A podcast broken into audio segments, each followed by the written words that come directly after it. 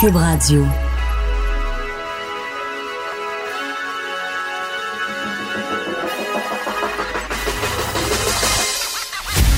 Jonathan Trudeau. Joe, Trudeau et Maude Boutet. Franchement dit. Cube Radio. Bon mercredi, aujourd'hui on est le 23 octobre 2019. Mon nom est Jonathan Trudeau, vous écoutez Franchement dit à Cube Radio. Je suis en compagnie de Maude Boutet. Salut Maude! Salut! Comment vas-tu? Ça va bien, commence à y avoir du beau soleil. On dirait que je me Hein? sens euh, un peu revivre. T'as du soleil, toi? Oui, il y a du soleil. Il y en a pas. OK, il y en a pas à Québec. Je... Hey, tata, non, non. Non, pas hey. tout. Ben, Ah non, c'est gris, c'est gris. réveil Il ce pleuvait matin- un matin, c'est pas OK. beau, là. ben, au réveil ce matin, c'était de la petite pluie, puis il faisait noir, mais noir comme sur le loup. là. C'était c'était la, la grosse nuit en se levant euh, euh, ce matin, pourtant euh, à 6-7 heures. Là. On la recule quand l'heure? Hein? Ah, ça doit s'en venir, hein? Attends un peu. Parce que je, je me suis fait la réflexion en, en venant ce matin. Je me suis dit, s'il était une heure plus tôt, déjà, le soleil commencerait à se lever quand j'arrive à la station. Ouais. Ça, ça ferait du bien. Attends Oui. un peu. Bon, quand est-ce qu'on. Dans la nuit du samedi 2 novembre au 3 novembre. Fait que ça s'en vient vite. C'est euh, que pas en fin de c'est semaine, c'est l'autre d'après. Ouais, c'est ça. Et, et c'est- un moment donné, tu sais, quand le soleil commence à se coucher plus tôt, on vient, on pogne une déprime en se disant, je peux pas croire que dans quelques semaines, tu sais, à 4h, 4h30, il va faire noir. Sauf que à chaque, à chaque année, je pense qu'on oublie à quel point ça fait en sorte que, avant qu'on change d'heure, le soleil se lève tard. 7 Et là, on en 20 arrive- je pense, ce matin. Ben, c'est ça. Et là, on en arrive à un moment où on se dit, c'est-tu quoi? C'est correct. M'a sacrifié l'heure dans l'après-midi, là. Je, oh, je suis rendu là. De toute façon, il fait noir à 6h15, là. Euh, euh, Donnez-moi une petite heure de plus. Moi, écoute, les, les, euh, la moitié de mes enfants, en particulier, là, mon plus vieux, là, La moitié, pas- donc, pas un le- de tes enfants. c'est ça. Non, mais j'allais dire mes enfants. La, la plus petite, ça dépend. Un petit peu plus de misère que d'habitude, mais reste que quand elle se lève le matin, du haut de ses 5 ans, c'est un spring, là, euh, mais mon, mon, mon pré-ado de 9 ans, là, pas levable. J'ai jamais vécu ça. Ah Il, ouais. est toujours, il est comme moi, un lève-tôt, il se lève toujours avant son cadran. Là, son cadran sonne à 6h30, puis à 6h40, 6h45, il faut que j'aille le réveiller, là, quasiment le shaken même dans le lit. C'est- comme s'il n'entendait pas son cadran, il, il trouve ça tough, il se rend compte. Pour la première fois, là, en vieillissant, ça nous affecte de plus en plus. Là, lui, il a 9 ans, puis il se rend compte que, sais-tu, euh, il fait noir, là, il dormirait, lui. Oui, vraiment. Moi, j'ai l'heure de plus de soleil le matin, là, ou de juste, tu sais, qu'il fasse clair. Je m'en fous qu'il fasse beau, pas beau, mais Ah qu'il oui, fasse sur- clair. Surtout que quand il fait pas beau comme là, c'est encore pire. On dirait l'impression que ça, ça se lève euh, en- encore plus tard. Ben, écoute, tant mieux s'il fait beau à Montréal. Euh, Ben, je t'en puis c'est- vrai, tantôt, Je regardais T- TVA, puis je voyais Stéphanie Villeneuve euh, qui fait la, la météo. Puis je dis, coudonc, c'est un pre-tape. Le ciel est bleu, bleu, bleu en arrière d'elle. Nous autres, il fait noir comme chez Liab encore. Euh, non, ici, on, et on est dans une période de l'année où, où, comme au printemps, on sent la différence géographique entre Québec et Montréal. Oui. Euh, bon, c'est- normal, là, des, des fois il fasse beau, pas beau, là, mais je veux dire, sur le fond, sur la température, nous, il a commencé déjà à faire pas mal plus frais, depuis quelques semaines déjà, pas mal plus frais qu'à Montréal. Les feuilles Euh, aussi, et pas pas toute la même affaire. Ici, il en reste plein, là. Ah ouais? Non, non, ici, Ouais, avec ouais. la tempête de vent qu'on a eue euh, une quoi, semaine de mercredi, là. différence, on dirait. Ouais, non, mais c'est ça. D'autres, la là. grosse tempête de vent là, qui est partie avec la moitié de mon toit, là. Oui. Il a fallu que je fasse réparer. Les réparations étaient faites hier. T'es assez content, t'es assez soulagé. Bon. Tu peux pas être pogné avec des infiltrations d'eau. Non, nous autres, les feuilles, c'était assez tranquille. Assez tranquille. Bref, c'est l'automne. Euh, J'ai pas envie de parler de politique à matin. Euh, Ben, je sais même pas tu sais, Richard me dit, Ah, allez-vous parler de politique? Je regarde le pacing du show, puis suis même pas sûr qu'on va avoir le temps. Bon, évidemment, la, situation politique, on va la voir évoluer. Euh, Qu'est-ce qui va se passer avec Andrew Scheer? Moi, j'affirme sans détour ce matin qu'il doit démissionner. Quelle attitude Justin Trudeau va avoir euh, dans sa nouvelle situation de gouvernement minoritaire? Comment va se comporter François Blanchet? D'ailleurs, il y a Bernard Drinville, le collègue Bernard Drinville, qui disait ce matin que le Bloc va tenir son premier caucus demain et de façon symbolique. Ils vont le faire à Québec, pas à Ottawa. Oh. Donc, de, de, de se coller sur l'Assemblée nationale. Il- demain, 10 heures. Fait qu'on verra s'il n'y a pas moyen de jaser à des gens euh, du Bloc québécois. Ils vont être ici en ville. Puis, euh, Sauf que, tu sais, la politique mode, ça nous semble bien, bien, bien euh, secondaire quand on regarde le, le- le genre de nouvelles qui est tombé tard hier soir. En tout cas, la plupart des gens en ont pris connaissance dans les journaux ce matin. Puis encore là, ce qu'il y avait imprimé dans les journaux, c'était de l'information euh, très parcellaire et je pense qu'on va en apprendre un peu plus. Peut-être que tu pourrais nous éclairer un peu, Monde, nous dire qu'est-ce qu'on sait sur le drame familial absolument tragique et qui s'est joué euh, hier soir dans Hochelaga Maisonneuve. Oui, ben il y a pas trop longtemps, là, au courant de l'avant-midi, on a appris euh, le nom de l'homme donc qui est impliqué dans ce ah drame-là. Euh, il s'appelle Jordan Pomarès. Il a 40 ans. J'ai pas plus de détails que ça jusqu'à présent, mais donc le drame qui s'est joué hier soir à Montréal, au coin de la rue Curato et de l'avenue Pierre de Coubertin, c'est dans l'arrondissement Mercier Hochelaga Maisonneuve. lui aurait tué ses deux enfants en bas âge, donc on parle d'un garçon de 7 ans, d'une fillette de 5 ans avant de s'enlever la suite par la vie. Donc, ce serait la mère des enfants, la conjointe de cet homme-là, qui aurait fait la macabre découverte. Elle revenait du travail, fin de soirée, 21 heures à peu près. Euh, donc, a retrouvé euh, son, euh, son mari donc dans la chambre à coucher. Elle l'aurait aperçu, il se serait pendu. Il y a un des enfants qui aurait été retrouvé au sous-sol, le deuxième à l'étage. Et ce qui dépense beaucoup de gens, c'est que ben, leur corps aurait été euh, mutilé. Une scène qu'on dit très difficile, autant pour oui, la femme, moi, c'est elle que j'ai pensé en premier, cette pauvre ah femme-là qui a fait cette découverte-là en rentrant du travail, puis aussi ben, pour les premiers répondants. Ça a été, euh, ça a été très difficile. Et je, bon, je disais ce matin que euh, l'homme était peut-être connu pour avoir eu des, idées, des pensées, des propos suicidaires. Oui, puis on dit aussi que euh, eux étaient euh, en instance de séparation. Donc ça, ah. c'est des informations aussi qui ont commencé à sortir à ce propos-là. C'est tellement atroce. Ça fait, ça fait mal au cœur à la base des enfants qui décèdent, tout de suite, ça devrait pas arriver. On devrait pas voir des jeunes enfants décéder, que ce soit des accidents, de la maladie. Euh, ça devrait jamais arriver. Encore moins, évidemment, quand ce sont leurs propres parents ou un, parent qui décide de, de mettre fin à leur jour. Puis là, t'as comme l'extra sauce, là. mutiler tes enfants. Non, c'est terrible. Évidemment, on, pense à Guy Turcotte. Là. Le, le, cas de référence étant celui ben de Guy Turcotte qui avait euh, poignardé ses enfants à je ne sais plus combien de, dizaines de reprises. Et là, tu te dis, mais comment un homme ou une femme, parce que ça arrive qu'il y a des femmes aussi, d'ailleurs, il y a eu des cas là, euh, récents de, de, mères qui ont été condamnées. Mais comment un homme peut en arriver à être aussi euh, malade dans sa tête, aussi dérangé pour non seulement s'enlever la vie, mais décider qu'il va emporter l'âme de ses enfants avec lui. Oui, il y a ça aussi. Puis dans un contexte, dans un contexte de, de, rupture de relation, rupture de, de couple, je peux pas m'imaginer mon comme c'est quoi le processus mental pour en arriver à dire j'en veux tellement à la personne avec qui j'étais en couple qui décide qu'on va se séparer que euh, je, vais commettre l'irréparable, mais en plus, je, vais tuer mes propres enfants. Je, vois pas comment quelqu'un de normalement. Puis, dans le genre de, procès qu'il y a eu, par exemple, avec Iturka, tout ça, où on va plaider euh, de l'aliénation mentale, dire que la personne, bon, elle, elle était pas elle-même à ce moment-là, etc.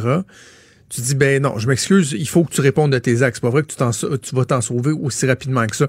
D'un point de vue de justice, d'un point de vue légal, J'adhère totalement à ça. tu dois répondre de tes actes. C'est trop facile de dire que tu as eu un, problème, un blackout, que tu te souviens plus, que tu te contrôlais plus, que tu avais une maladie mentale. C'est trop facile. Mais en même temps, sur l'angle le, de, de la compréhension, mais, mais comment tu peux en arriver là? Tu dis, un être humain normalement constitué peut pas faire ça. Mm. Faut que tu aies un niveau de détresse sans nom là, pour, en, pour en arriver là, parce que c'est de la grosse détresse. C'est quelque chose qui s'est pas. Il y a quelque chose qui. Il y a une cloche qui est partie dans sa tête, puis que là, c'était comme. Ça, c'est ma solution. C'est ça ma sortie. C'est comme ça qu'il faut que ça se finisse. Mais pourquoi cette idée-là, tu sais, germe, germe jusqu'à temps que, ben, on passe à l'acte? la détresse, puis la notion de vengeance aussi, qui est souvent, là, tu sais, en, en, filigrane, là et ça, c'est. En tout cas, peut-être que je ne veux pas véhiculer des préjugés, là, mais ma croyance, c'est que ça, c'est plus propre aux hommes, là. Tu sais, des mères qui vont commettre l'irréparable pour euh, toutes sortes de mauvaises raisons. Bon, ça arrive. Mais il me semble que souvent, quand c'est les hommes, il y a ça, là. Ah, voulez me laisser. Euh, Elle va avoir mal autant que moi, j'ai eu mal. Ouais. Mais c'est parce que c'est tes enfants, c'est la chair de ta chair. Comment tu peux faire ça à tes propres enfants? Comment. Euh, Je vais même aller plus loin. Comment tu peux. euh, ne... Comment tu peux demeurer insensible à un sourire d'un enfant, à la bonne humeur d'un enfant, à la naïveté d'un enfant, quand te vient une idée comme celle-là? Tu sais, ce que je veux dire, c'est que, mettons, quelqu'un qui vit une profonde détresse, puis qui se dit, je, je pense que je vais commettre l'irréparable, puis je, je, je vais peut-être même amener mes enfants avec moi. À la limite, là, bon, OK, euh, va consulter, tu as eu des idées noires, mais comment se fait-il qu'à un certain moment, cette naïveté-là, cette fragilité-là, la joie de vivre qu'un enfant va avoir, comment ça se fait que c'est pas capable de te ramener? Ouais, je comprends. de dire je le ferai pas ben non voyons je peux pas faire ça je vais aller je vais aller je vais aller consulter je vais appeler une ligne une ligne d'aide je vais je, je comprends pas. Ça m'échappe totalement Puis si vous, si vous avez une bonne entrevue à écouter là, qui a été faite ce matin avec euh, Benoît Dutrisac, c'est Geneviève Landry, directrice générale d'Entraide pour Hommes, qui, elle, parle des ressources justement pour, pour les hommes en détresse, puis, euh, puis de ce genre de, de drame-là aussi. Là, c'était, euh, c'était très intéressant. Puis je pense qu'avant de, de conclure, là, je ne sais pas quand est-ce que tu voulais conclure, mais je vais quand même le plugger maintenant parce que je trouve que c'est important de le faire. La ligne québécoise de prévention du suicide 1866 appelle 277 3553. S'il y a quelque chose, le téléphone, ce numéro-là. C'est ce que j'allais dire Ah, je l'avais devant ouais, moi hein. je l'avais pris en note parce que dans, dans je voulais ces, dans tellement ces pas l'oublier. On n'a Ouais, pas le ouais. choix de. c'est- aussi, c'est- les- je, je voulais qu'on qu'on- qu'on termine le bloc là-dessus parce que c'est important de le rappeler. C'est important de dire aux gens qu'il y a des ressources. Il, il y a moyen. Il y a des gens qui sont là qui vont vous écouter. Si vous êtes dans, dans une période de détresse, euh, ils vont non seulement vous écouter, mais ils peuvent agir rapidement. là. On va vous envoyer des gens euh, pour vous aider. C'est important de le faire. Puis, au-delà de, de, de ça, ben, aussi d'avoir la réflexion, de savoir est-ce qu'on en a suffisamment des ressources. Est-ce que on vient euh, assez en aide? Tu sais, bon, la ligne 1866, j'appelle, c'est bon, faut le rappeler, c'est correct. Mais il faut aussi parler des ressources spécialisées, tu sais, justement, les parents, euh, les papas, les mamans.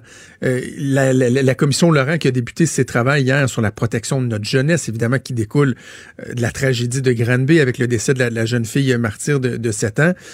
C'est le genre de questions qui doit être soulevé. Ça, d'ailleurs, il y a un regroupement euh, de, de pères qui vont témoigner aujourd'hui, qui vont aller dire, ben voici de notre point de vue ce qu'on pense qui devrait être mis en place pour accompagner les pères, puis aussi, tu sais, ultimement protéger les enfants, parce qu'un accompagnement efficace va protéger les enfants de façon générale dans leur quotidien des abus, Ouais. d'encadrement, d'avoir des bons soins, mais tu sais, ultimement, un meilleur encadrement peut peut-être, dans certains cas, prévenir des drames comme ce qui s'est passé hier aussi. Donc, euh, c'est important qu'on ait cette discussion-là, puis tant mieux s'il y a euh, la commission Laurent qui va se pencher là-dessus. Bon, évidemment, on pense à la famille. Euh, nos sympathies, nos, condoléances à la famille. Je, tu le disais tantôt, cette pauvre mère qui a fait, non seulement qui perd, bon, son conjoint, on parle peut-être de rupture, mais d'abord avant tout ses enfants, mais qui en plus euh, va rester avec ces images-là gravées dans sa tête. Ouais. Euh, on pense à elle, on pense aux familles, mais on a aussi une pensée pour les intervenants. Euh, L'article de ce matin disait que les policiers qui ont été appelés sur les lieux ont eu beaucoup de difficultés déjà des, des, euh, des témoignages qui ont été rapportés. Je pense que c'est un aspect sur lequel aussi on doit, on doit se pencher, on doit penser à ces hommes et ces femmes-là qui souvent vivent de graves traumatismes. C'est ce qu'on va faire dans quelques secondes. Vous écoutez Franchement dit. Donc, je disais, il faut penser aux premiers répondants, les policiers, les policières, les pompiers, les ambulanciers, ambulancières, qui souvent vont arriver sur les lieux de, de, de tragédies épouvantables et qui, après ça, eux, doivent reprendre, je le dis en guillemets, le cours normal de leur vie personnelle, professionnelle, mais en restant avec des images gravées, avec des émotions qui sont souvent euh, difficilement descriptibles. Puis, Ouais. il y, a un traumatisme. Et souvent, on- je pense qu'on n'en parle pas assez. Et le hasard fait que euh, il y a quelques jours, le 16 octobre, il y a une ancienne policière de la GRC euh, José Kierry, qui a publié un livre aux éditions de Mortagne, c'est dans la, collection Fait vécu, qui s'appelle Flashback. Elle parle de sa carrière à elle, de la fin abrupte de, sa carrière, justement, euh, après euh, avoir cumulé bon nombre d'événements assez incroyables. C'est José Kierry, donc, qui a publié ce livre. Elle est en ligne pour parler avec nous de, ce contexte, de la difficulté que les policiers peuvent avoir à vivre avec ce à quoi ils ont à faire face au quotidien. Madame Kierry, bonjour. Bon matin, vous deux. Merci de prendre le temps euh, de nous parler. on, va parler de, de comment vous, vous voyez, vous êtes capable de vous mettre à, la place peut-être des policiers, euh, ambulanciers, pompiers ou autres qui ont été sur euh, les lieux d'un drame comme celui d'hier. Mais je, je, veux parler de vous avant de, de votre histoire. Vous, en novembre 2015, euh, pas, en novembre 2015, pardon, en 97, vous avez, vous avez réalisé un rêve, en tout cas ce que vous croyez de votre rêve, qui était de devenir policière euh, pour la GRC. Euh, à ce moment-là, vous, vous, croyez que vous étiez euh, plus forte que tout, là, les, craintes de, d'être affecté par le métier de policier, par tout ce que vous étiez pour voir au quotidien, c'est pas quelque chose que, que, que vous réalisiez, quoi? Oh non, pas du tout. Moi, à ce moment-là, j'ai 23 ans, puis je suis super cop, euh, ma badge dans la poche, et je pense qu'il va rien m'arriver. Euh, je suis au-dessus de tout ça. Je pense, premièrement, on m'enseigne pas ça à l'école de police. Euh, je, non, vraiment, je m'en vais faire ma job. je suis affectée dans une communauté très violente, puis ça m'inquiète même pas. je me dis que rien, rien, il va rien m'arriver, ça arrive juste aux, aux autres les choses là. Mais en même temps, j'ai commencé à lire votre livre euh, rapidement. En fait, je suis en train de le dévorer avant d'entrer en ondes un peu plus, puis j'arrive en retard pour mon, mon émission. Euh, dans votre parcours, avant même de devenir policière, vous avez eu une épreuve personnel, une espèce de traumatisme où justement vous avez été mis face à une mort potentielle, puis votre réaction sur le coup, elle avait pas, elle, vous avait pas rassuré, mais ça, il y avait pas une petite lumière qui avait allumé de vous dire, hum, peut-être qu'il y a des éléments avec lesquels je, je serais inconfortable dans le travail de policier? Oui, c'est une tentative de suicide d'un proche et à ce moment-là, j'avais dit oh je, ne serais pas parce que c'est moi qui est arrivé sur les lieux et je me suis dit euh, j'ai dit au policier qui, qui, qui a répondu à l'appel que je voulais c'était mon rêve d'enfant d'être une policière mais que je ferais pas ça puis il m'a dit ben non ben non quand on, on est quand on est devenu policier, on se met une carapace, puis ça nous affecte pas comme ça t'affecte aujourd'hui. Fait que je l'ai écouté, puis j'ai continué mon rêve de d'enfant finalement. Votre première journée de travail pour la GRC au Nouveau-Brunswick, déjà là, il y a eu un, événement assez traumatisant. Oui, c'était, j'avais l'appel. Euh, malheureusement, je n'étais pas armée parce que j'avais commencé le lendemain à travailler. J'avais aucun outil de travail sur ma ceinture. Puis on m'a appelé comme renfort. Et puis euh, je pensais que c'était une joke, là, ça se pouvait presque pas. C'était une personne qui était atteinte par balle d'un épaule avec un émeute euh, sur la réserve autochtone là-bas où je travaillais. Et quand je suis arrivée, ben c'était euh, finalement une scène très désolante. La, balle était dans la tête euh, du, du, sujet et il y avait une dame qui frappait dans le sang. C'était c'était atroce comme scène. Puis moi, j'ai décidé à ce moment-là que j'allais j'allais pas continuer d'être policière parce que j'avais vraiment trop peur de la mort. Puis la scène était vraiment atroce. Mais j'ai continué 20 ans. 20 ans. Puis euh, bon, je disais, je suis en train de lire euh, votre livre, c'est assez incroyable. Puis peut-être que le le, euh, le, le, contexte qui était celui de d'où de, de, de, vous étiez là, bon, tension raciale entre des communautés autochtones, les blancs et tout ça, ça rendait la chose encore plus difficile. Mais c'est assez incroyable de voir la succession d'événements traumatisants, que ce soit de la violence, des suicides, des, des événements où votre propre vie était mise en danger il y en a un nombre incroyable. On est, on est surpris de voir à quel point ça peut arriver souvent. Ça arrive très souvent, puis c'est sûr qu'on en parle ce matin. C'est tellement triste que ce qui se passe. Moi, j'écoute, j'ai des frissons depuis que je suis levée ce matin. Euh, mais ça se passe à tous les jours. Il y a des policiers, il y a des, il y a des premiers répondants qui sont affectés à tous les jours. Euh, c'est pas toujours médiatisé qu'est-ce qui se passe, mais oui, justement, quand tu décroches quelqu'un euh, qui s'est pendu, que tu que tu interviens, que tu pars avec des petits-enfants dans ton manteau parce que là, le père il est en train de vouloir tuer la mère puis tu essaies de sauver les enfants d'une scène euh, horrible. Euh, j'ai écrit un blog sur mon blog ce matin, euh, ça fait partie de la job, mais non, ça fait pas partie de la job. On est hmm. des humains, tu sais, on est des papas, on est des mamans. quand on arrive à la maison, ben on peut pas dire on laisse tout ça au poste, puis après ça, on s'en va à la maison, puis on continue notre petite routine. C'est pas vrai. Euh, en tout cas, dans mon cas, c'était pas vrai. Euh, j'ai été beaucoup atteint par ces par ces événements-là. C'était des traumas que je n'appelais pas ça des traumas à ce moment-là. Je savais même pas qu'est-ce que c'était un trauma. Mais euh, effectivement, c'est c'est tout qu'un job. Mais, mais en même temps, c'est quand même vrai qu'il y, euh, y, a un aspect inévitable, dans le sens que ça fait partie de, notre réalité, c'est-à-dire des, des morts violentes, des situations qui sont euh, problématiques, qui peuvent être dangereuses pour les corps policiers. C'est inévitable. Là où il faut faire attention, c'est justement de pas penser que ben, ces gens-là sont policiers, euh, ils vont vivre avec, ils vont, ça fait partie de, leur quotidien. Donc, au niveau de la préparation, parce que je veux qu'on parle de ce qui se passe lorsqu'il y a des événements traumatisants, mais préparation, lorsque vous êtes formé, est-ce que ça, on l'aborde suffisamment? Est-ce qu'on sensibilise suffisamment les policiers? Soit d'un, à leur dire, ben, euh, assurez-vous que vous êtes, euh, vous êtes capable d'en prendre dans la mesure de, ce qui est acceptable ou de, de, préparer euh, les policiers suffisamment à ce qu'ils vont vivre concrètement dans, dans la réalité?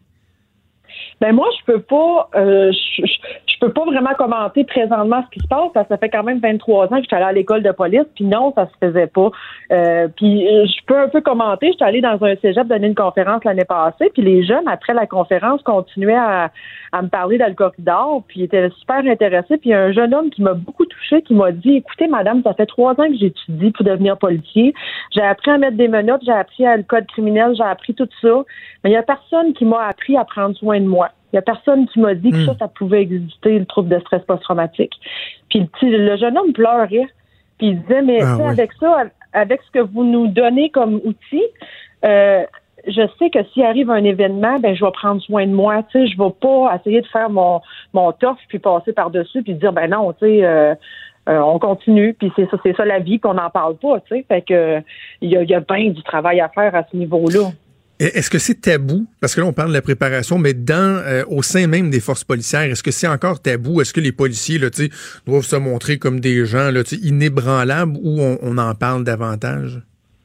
En tout cas, moi, mon opinion, c'est qu'on c'est tabou. C'est tabou parce qu'à chaque fois que je fais une conférence, euh, c'est drôle, les gens lèvent pas la main pour poser des questions, euh, ne font pas de commentaires parce qu'ils veulent pas parler devant leur père. J'arrive à la maison, j'ai 10-15 messages qui m'attendent pour dire euh, ben moi j'ai ça, ça, ça, puis tu sais, ils, peuvent en parler, ils se sentent en, en confiance de m'en parler en privé, mais devant leur père, et justement, ils ont peur de paraître faibles.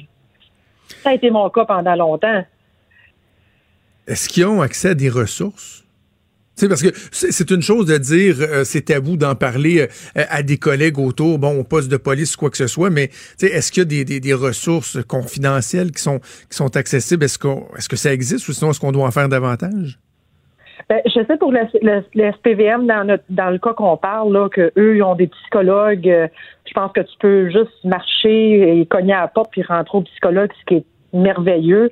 Euh, moi, je peux parler pour la GRC. Là, on avait accès, oui, euh, on n'a pas accès à des, psychologues de la GRC, mais c'est payé quand même par nos assurances, puis on peut avoir de l'aide comme moi j'ai eu là, pendant deux ans et demi de temps. Euh, mais c'est sûr, je peux pas parler pour tous les corps policiers. Il y a, du monde qui m'écrivent des fois puis disent on n'a aucune aide, on est laissé à nous mêmes, tu sais, peut-être des plus petits corps policiers. C'est pas évident. Comment ça peut euh, rattraper les, hommes et les femmes qui font face à ça? Parce que, tu sais, bon, vous, vous dites, vous, vous, vous avez une carrière de près d'une vingtaine d'années. Et là, soudainement, en 2015, bon, vous dites que vous avez frappé un mur. il y a eu le diagnostic de troubles de stress post-traumatique sévère. Est-ce que le diagnostic, il est venu tard et ça faisait longtemps que vous traîniez ça? Ou c'est vraiment que ça finit soudainement par nous rattraper éventuellement d'un coup sec? Moi, ce qui est arrivé, c'est que j'ai travaillé six ans dans un milieu très violent, que j'ai accumulé plein de traumas. Ça, c'était au Nouveau-Brunswick. Puis après, j'ai été transférée au Québec. Au Québec, je suis devenue enquêteur de stupéfiants, enquêteur euh, euh, de crimes organisés. Fait que là, j'avais, j'avais plus mon uniforme. J'étais, je me sentais plus vulnérable. J'avais tout mis ça dans un petit euh, hmm. dans un petit tiroir, tu sais, puis je me suis dit OK, moi je vais par en avant puis j'oublie tout ça. J'ai fait 13 ans comme ça et puis après ça, j'ai été transférée au terrorisme comme chef d'équipe. Et à ce moment-là, euh, j'ai vu des images euh, horrifiantes, horribles. Euh, et puis, ça, c'était la goutte qui a fait déborder le vase. Et tout est revenu. Tout est revenu. Les flashbacks sont arrivés. Je voyais des pendus partout, des traces de sang après le mur chez nous. Euh, les cauchemars sont arrivés. Je criais la nuit, je vomissais. Je Ah comprenais oui. pas ce qui se passait. J'avais aucune idée de ce qui se passait avec moi. Moi, je me pensais juste fatiguée. Et là, il y a une psychologue extraordinaire qui m'a dit non, non, non, non, non, José, t'es pas fatiguée, tu souffres de troubles de stress post-traumatique. Mais, mais c'est quoi ça? Tu sais, je savais même pas c'était quoi. Ouais. Puis, puis là, bon, on m'a traité pendant, ça a pris deux ans et demi. Je me suis isolée. Toute, toute la, ma vie s'est arrêtée. Ça a été noir, incroyable. Mais j'ai décidé de prendre l'aide de psychologues, psychiatres, les médicaments, les médecins. Puis, fallait que je me sorte de là. là. C'était impossible que je reste dans ce, dans ce cauchemar-là. Là. Est-ce que, Mme Kiri, est-ce que c'est une condition qui est permanente? Est-ce qu'on apprend à amoindrir les, les symptômes, apprendre à vivre avec, ou on peut carrément s'en sortir? J'ai- J'aime pas le mot guérir, mais tu sais, carrément s'en sortir et dire qu'on n'est plus affecté par un trouble euh, de stress post-traumatique? Ben moi, là, je parle pour moi parce que je sais qu'il y en a qui vont sauter sur leur chaise quand je vais dire ça, mais moi, je pense que j'en suis guérie. Ça fait un an que j'ai pas de symptômes. J'ai fait des traitements spécifiques pour mes traumas. Euh, je vis, euh, j'ai 46 ans, j'ai la plus belle vie que j'ai. J'ai jamais été aussi heureuse de toute ma vie. Puis ça, comme que je dis, ça a été super noir. J'ai été, j'ai réussi à m'en sortir, mais je sais que les traitements ne fonctionnent pas pour tout le monde. Qu'il y a des gens qui restent comme ça toute leur vie. Mais de mon côté, je suis vraiment, vraiment chanceuse. Je suis capable de, de, de regarder le cover de mon livre parce que c'est tous mes traumas qu'il y a sur le dessus de mon livre, tu sais, Oui. puis de la regarder, puis de pas pas vomir. Ou si un an et demi passé, j'aurais pas été capable de regarder ces images-là, ça aurait été impossible. Mais Ah je oui. les ai traités un après l'autre. Puis aujourd'hui, ben, je vis une belle vie, puis ça va bien. Puis je veux en parler parce que justement, on n'en parle pas assez. Est-ce que ça peut se prévenir? Tu sais, bon, évidemment, là, on pense aux, aux- premiers répondants qui sont arrivés sur les scènes euh, de la tragédie hier dans, dans Hochelaga Maisonneuve. Vous, c'est revenu euh, une quinzaine d'années plus tard. Est-ce que si en amont on, s'attaque à la question, on se dit ben je sais pas, moi j'ai vécu un événement traumatisant. Pour l'instant, tu sais, j'ai- pas l'impression que j'ai un, choc euh, post-traumatique, mais je vais aller chercher de l'encadrement tout de suite. Pour prévenir, est-ce qu'on peut prévenir en fait plutôt que guérir? Ah, moi, c'est clair, clair, clair que si j'avais su ce que je sais aujourd'hui, euh, c'est pour ça que j'en parle de, trouble de stress post-traumatique avant que ça devienne un trouble. Euh, c'est un choc post-traumatique et on est, oui, on est capable. Faut aller voir un psychologue, faut aller voir quelqu'un pour en parler, pour essayer de placer ça à bonne place dans le cerveau, parce que c'est pas à bonne place. Quand c'est pas normal que tu te couches puis tu fais des cauchemars, c'est pas normal que tu revois les scènes euh, après des mois et des mois. On peut pas vivre comme ça. Fait d'aller chercher l'aide tout de suite, même si on n'est pas certain qu'on est affecté, selon moi, c'est la meilleure chose à faire. Donc, si j'avais, si je vous invitais à lancer un message aux- gens qui ont été touchés par ça hier, parce que bon, là, vous en parlez à la radio, vous avez l'occasion de faire euh, différentes entrevues. Le message que vous lancez à ces gens-là, c'est de, de, de, de, ne pas étouffer les, les sentiments qu'ils ont eus, de pas hésiter rapidement à aller chercher de l'aide, j'imagine? Ah, tellement, tellement. Puis les gens autour, là, c'est ça, c'est un message que je veux lancer. Les gens autour, soyez là pour eux autres. Ils vont s'isoler, ils voudront rien savoir de parler à personne, mais laissez-leur savoir que vous êtes là. C'est tellement important parce qu'à un moment donné, ils auront besoin de vous autres, puis vous serez là. Ça, c'est euh, le message, c'est les confrères, consoeurs. Tu sais, ce matin, il y a une consoeur qui m'a écrit, qui m'a dit, écoute, je suis rentrée sur le chiffre, ça, ça s'était passé. J'ai trouvé des des des, euh, des des gars, des filles qui pleuraient comme des bébés, du monde qui sont forts. Mm. Puis, tu sais, euh, c'était désolant dans le poste ce matin, tu sais. Fait que, euh, ben, c'est mon conseil, c'était sois là pour eux autres, écoute-les, sois juste là, tu sais. euh, puis les personnes qui ont vécu ça, absolument, allez, allez, allez parler, euh, tu sais, isolez-vous pas, c'est, la pire des choses à faire. Là. Après ça, on embarque dans un engrenage, puis on, c'est dur à s'en sortir. Si on, prend bien soin de soi, qu'on va chercher l'aide, qu'on est euh, alerte aux, différents symptômes, aux indices, est-ce que ça peut être un beau métier quand même, celui de policier? Parce que, tu sais, dans la balance, il y a des fois où les policiers vont avoir un impact significatif sur la vie des gens, vont sauver des vies, vont... Tu sais, est-ce que dans la balance, on est capable d'en retirer du positif pour certaines personnes, puis de se dire, ben, c'est un métier qui vaut la peine d'être fait? Tellement. C'est pour ça que j'ai continué pendant toutes ces années-là, parce que j'étais une passionnée par mon travail. Si j'avais été chercher de l'aide, je serais encore là. Moi, je voulais faire 35 ans, je voulais être la big boss de la GRC. J'aurais arrivé à, j'aurais arrivé à mes fins, mais euh, c'est ça ce qu'on va chercher de l'aide parce que c'est gratifiant aussi être le métier de policier. Tu sauves des vies, t'aides des gens. Fait que c'est certain que c'est quand que je donne mes conférences aux jeunes d'un cégep, je leur dis, je suis pas venu vous faire peur avec mon histoire, je suis venu vous dire de prendre soin de vous autres. C'est ça. Puis vous allez avoir une belle carrière.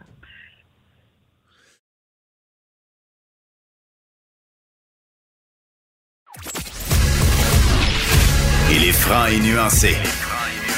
Jonathan Trudeau. La politique lui coule dans les veines. Vous écoutez Franchement dit.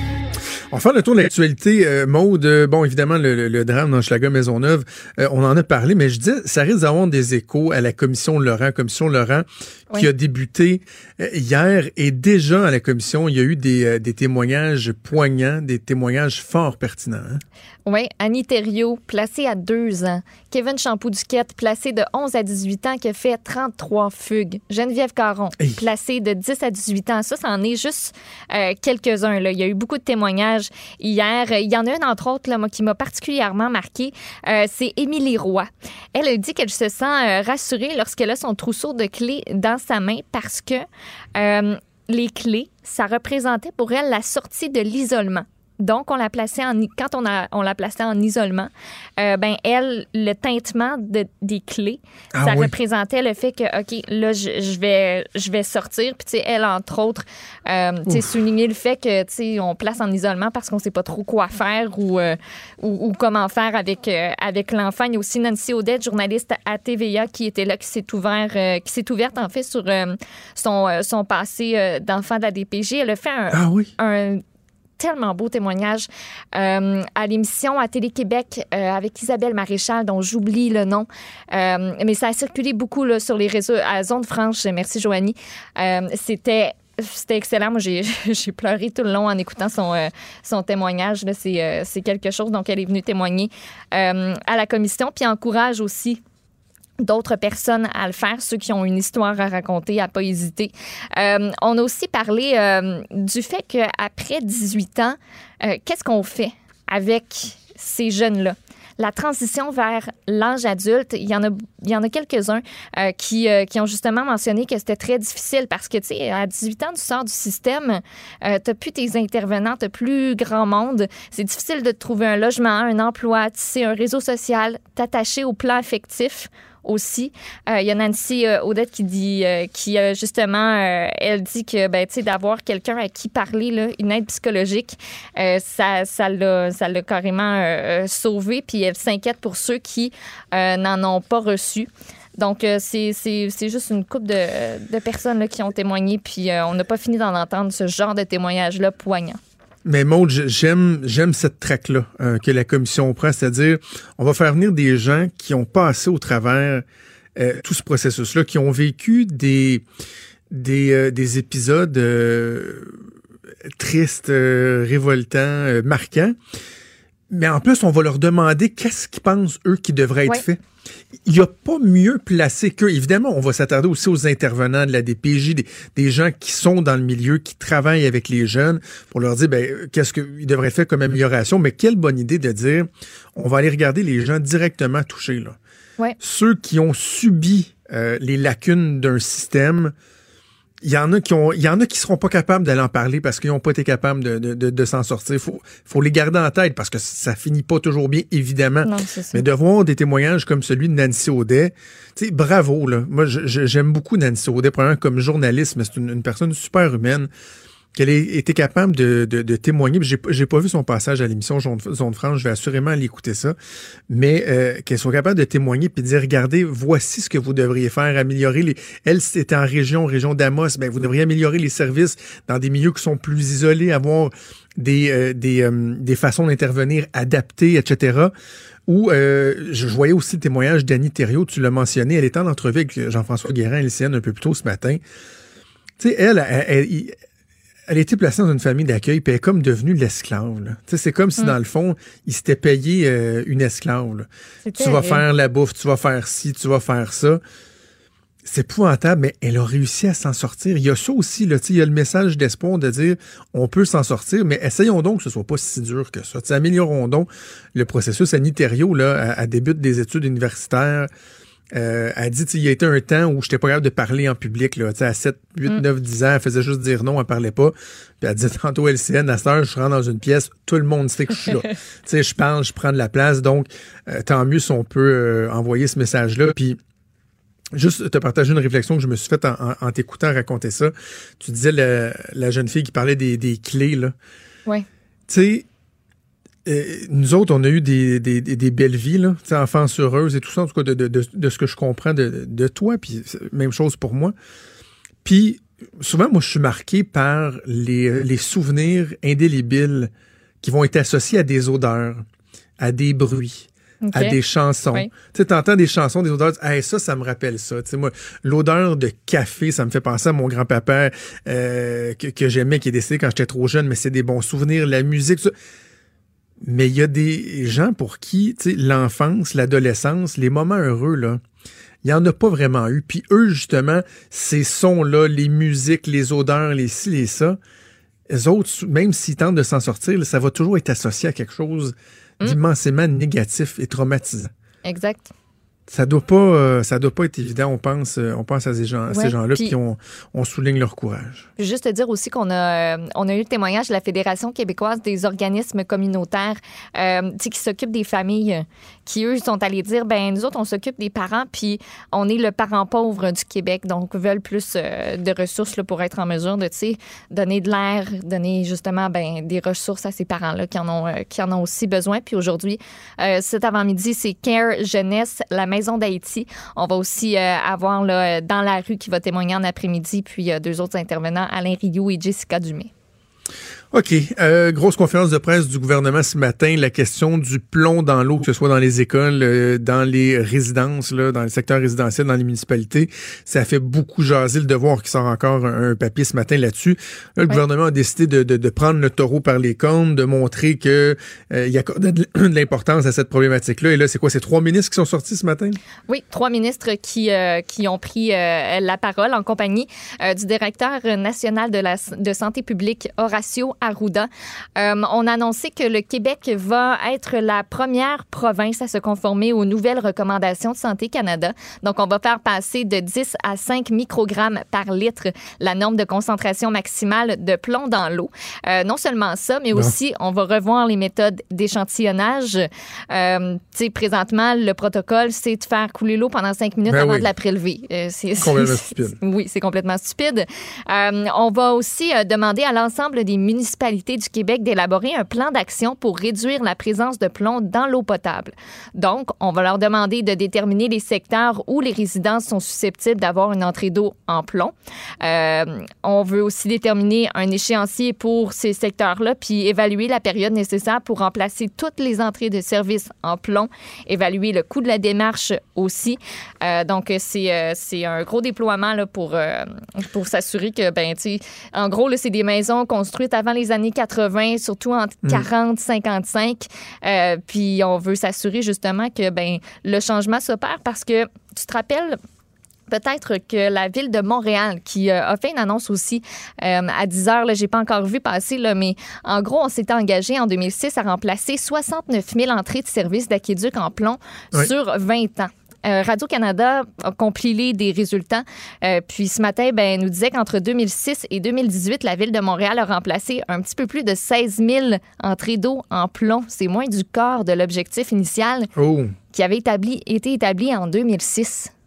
C'est parce que c'est la santé des gens. C'est faux.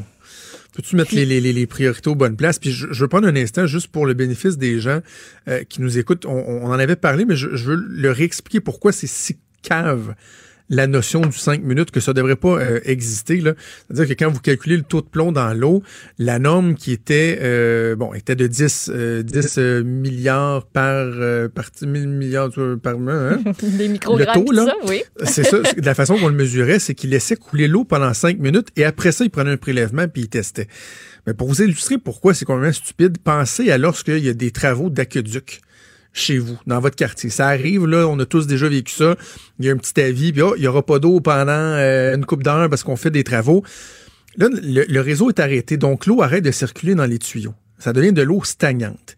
Là, ce qu'il y a dans le fond, dans les tuyaux, des fois les particules, les cochonneries, c'est là que ça va se propager dans l'eau parce que l'eau, elle passe pas, à court, elle, n'est pas, euh, est pas toujours en, mouvement. Là, quand vous ouvrez votre robinet, ben, l'eau, va sortir un petit peu brunante, euh, jaunante, orangée.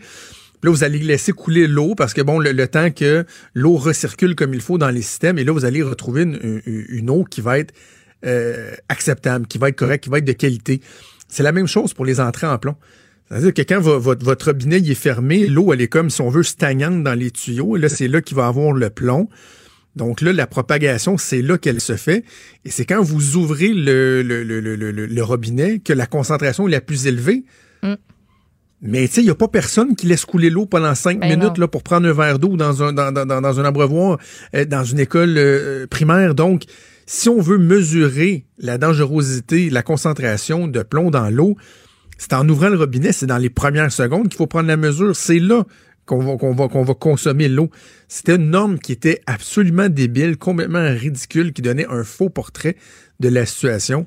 Et euh, tant mieux si ce sera coup, euh, ce sera corrigé. Oui, puis juste à mentionner, parce que le, je viens de voir passer le communiqué de la ville, il y a une des grosses critiques euh, du côté de la ville de Montréal, c'était de pas être capable de savoir si toi, chez vous, là, est-ce que c'est une conduite en plomb? Bien, entre autres, dans les mesures qui ont été annoncées ce matin, il y a une carte interactive qui est disponible en ligne. Euh, la population peut y aller pour consulter justement, là, ben, est-ce que chez nous, c'est du en plomb? C'est du pas en plomb? Puis, tu sais, il y a un gros plan aussi là, qui a été mis en place pour remplacer des milliers de conduites. Bravo, ça va pouvoir euh, rassurer les gens. Peut-être un mot en terminant sur euh, le jugement hier, donc euh, un règlement de la ville de Québec sur les manifestations, sur l'obligation de dévoiler les, trajets des manifestations. Ça a été invalidé en cours d'appel. Ben oui, c'est terminé. Il y a les juges en fait qui ont fait la, lecture de ça en disant ben c'est vrai que la, la manifestation même pacifique c'est une activité qui perturbe les gens, mais tu c'est ça sa raison d'être, c'est ça sa nature. Euh, on interrompt le quotidien, mais c'est pas pour autant une nuisance qu'on doit réprimander ou contrôler. il y avait des juges qui s'étaient prononcés juste avant puis disaient, ben, tu sais, ça, ça les empêche pas de, manifester, mais tu sais, d'une manière raisonnable, ça encadre la chose. Et ben maintenant, euh, ben, il y a des juges qui sont venus euh, défaire cette espèce de concept-là.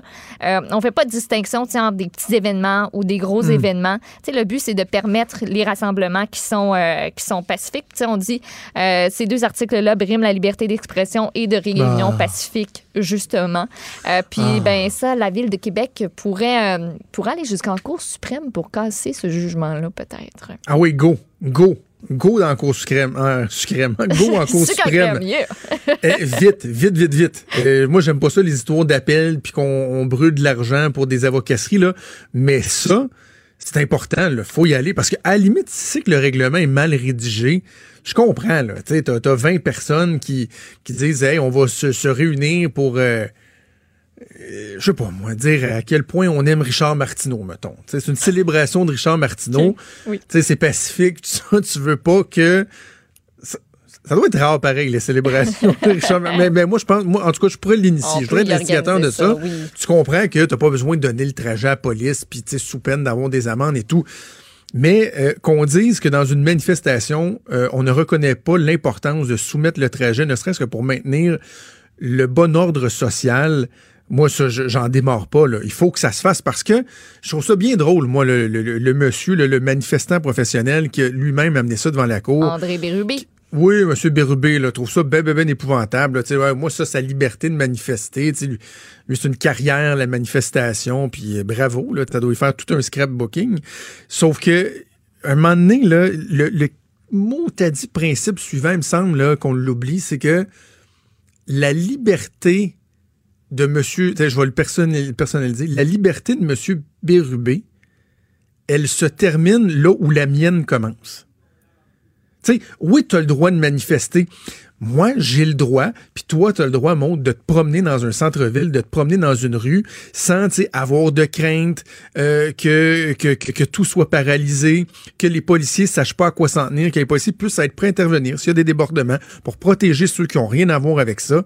Ça aussi, c'est une liberté que nous, on devrait avoir. C'est un droit qu'on devrait avoir, ça de laisser les policiers encadrer des manifestations. C'est pas compliqué. Les... On ne dit pas qu'ils n'ont pas le droit de manifester. Juste dire ce que vous allez faire pour s'assurer que ça se passe bien. C'est ça, ça change. Ben, selon moi, ça change rien que tu, tu le remettes tu le sais par où tu vas penser. Tu te dis, OK, nous autres, on va s'en aller là, là, là. Parce que si dans ta tête, tu es organisé puis tu as le goût que ça ait de l'allure, ta manifestation, ben tu, sais, tu le sais où ça va penser. Ça change quoi dans ta vie ah de donner l'itinéraire aux personnes qui sont en poste à ce moment-là pour dire, ben nous autres, on s'en va manifester, euh, check ça, on s'en va là, là, là, là, là. Ben oui, c'est ça. Ça change absolument rien. C'est pas compliqué, là. C'est pas compliqué. Et la Ville de Québec doit euh, porter en appel le, jugement parce que ça va faire jurisprudence. Puis il y a d'autres règlements à Montréal, tout ça, qui risquent d'être d'être invalidés. Euh, je pense que c'est normal qu'on ait ce genre de règlement-là. Donc, Monsieur Labombe, nous sommes derrière vous. Des débats, des commentaires, des opinions. Ça, c'est franchement dit. Cube Radio. On va jaser l'économie avec Jean-Denis Garon, qui est prof à l'UCAM et chroniqueur économique au Journal de Québec et Journal de Montréal. Salut Jean-Denis. Salut, comment ça va? Ça va très bien, merci. Écoute, tu es revenu dans ta dernière chronique sur le projet de loi qui, plus on le regarde, plus il nous semble un peu débile. Le projet de loi euh, d'Hydro-Québec et le fameux gel des tarifs d'hydroélectricité, puis ah, le 500 millions qu'on est supposé de nous redonner. En fait, ça, c'est le projet de loi qui se veut la réponse à la demande de remboursement des trop perçus d'Hydro-Québec. Finalement, là, c'est de la poudre aux yeux, cette histoire-là. Écoute, il y a une bonne raison qui fait que la veille d'une élection fédérale, plutôt que de parler de politique, je parlais de tarifs d'hydro. C'est que le gouvernement du Québec euh, a fait, euh, donc le gouvernement caquiste a fait adopter le principe de la loi la semaine passée. Puis comme c'est une loi qui est tout petite, ça risque de, ça risque de se faire vite. Et donc c'est la loi qui est, euh, qui est une réponse au fameux, on ouvre les guillemets, au fameux scandale des trop perçus, là, en vertu, du, en vertu duquel les consommateurs ces dernières années auraient payer 500 millions de trop, là, ou peut-être même plus là, en tarif d'hydro. Ah, c'était 1,4 milliard. Oui, oui, exact. Pardon, pardon. Mais le, point étant que euh, le point étant que l'objectif du projet de loi, tel qu'il est présenté, c'est de rembourser les clients d'Hydro-Québec. C'est-à-dire, vous avez payé trop, puis on va vous en remettre dans les poches. Alors, ce que le ministre euh, Jonathan Julien propose, et moi je doute que ce soit lui qui a écrit le projet de loi, c'est à mon avis ou bien du Hydro-Québec ou bien du François Legault typique. Là. Il, y a il, un historique des opinions de François Legault là-dessus, ça vient probablement de plus haut. Euh, c'est de dire, regardez, on vous a, on vous a peut-être chargé trop cher ces dernières années. On va fixer, ce qu'on va faire, c'est pour l'année prochaine, on va geler les tarifs, puis pour les quatre années d'après, on va les indexer à l'inflation. Alors, la Régie de l'énergie aura pu à regarder la structure de coûts d'Hydro-Québec. Hydro-Québec aurait pu à justifier ses tarifs. On va juste vous donner le taux d'inflation, entre 1,7 et 2% et ce sera ça. Et on a présenté ça aux consommateurs comme étant un gain. Et euh, d'autre part, le ministre qui fait, c'est qu'il dit on va aussi vous envoyer pour l'équivalent de 500 millions de chèques là, sur votre facture d'électricité, comme ça vous allez être remboursé. Et là, le ministre se promène sur toutes les tribunes puis nous dit ben vous allez faire de l'argent, chers consommateurs, vous êtes chanceux. Ben oui. C'est-tu vrai?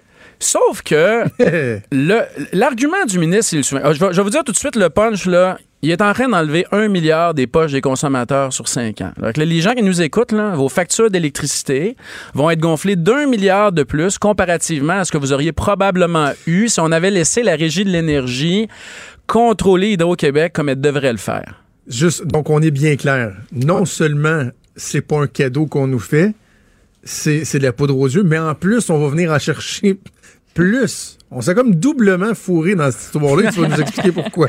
Bon, j'aime quand tu soignes tes mots. Bon, regarde bien. Le ministre nous dit, ces 10, 15, 20 dernières années, les tarifs d'hydro ont augmenté à la hauteur de l'inflation en moyenne. Fait qu'il dit, on va faire la même affaire pour les cinq prochaines années, puis c'est un deal pour vous autres.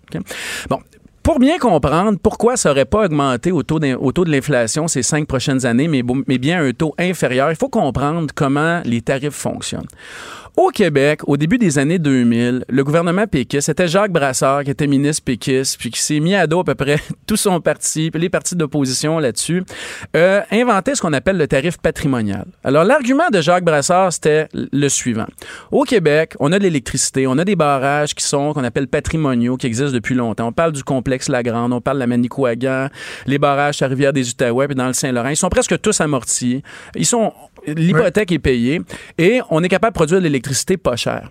Étant donné que les Québécois ont le taux d'imposition le plus élevé en Amérique du Nord, ce qu'on va faire, c'est qu'on va protéger leurs tarifs d'électricité pour les compenser un peu et on va fixer un taux très bas, euh, très bas les tarifs là-dessus. Donc, quand Hydro-Québec demande des augmentations de tarifs à la Régie de l'énergie, ce qu'elle fait, c'est qu'elle dit, bon, voici, on a le tarif patrimonial, on peut pas y toucher. Puis ça, les libéraux ont essayé de l'augmenter, les péquistes ont cancellé la hausse quand Pauline Marois est arrivée, c'est indexé, mais bon, c'est des tarifs peu élevés. Quand on a épuisé le tarif patrimonial, Hydro-Québec Distribution, qui est le Hydro-Québec avec lequel nous on fait affaire, Mhm. ceux à qui on paye, doit aller en appel d'offres. Et c'est Hydro-Québec Production, mais aussi des producteurs américains, nos éoliennes, des producteurs américains qui, en passant, produisent au charbon, qui sont obligés de soumissionner là-dessus. Et la raison qui fait qu'on permet ça, c'est qu'on a une entente avec les Américains qui fait en sorte qu'on peut exporter notre électricité. Et euh, pour exporter notre électricité, ils ont demandé à ce qu'on ouvre notre marché. Alors, quand on dépasse le fameux bloc patrimonial, le coût de l'électricité monte, c'est là que nos tarifs montent. Alors, qu'est-ce qui a fait augmenter nos tarifs ces dernières années?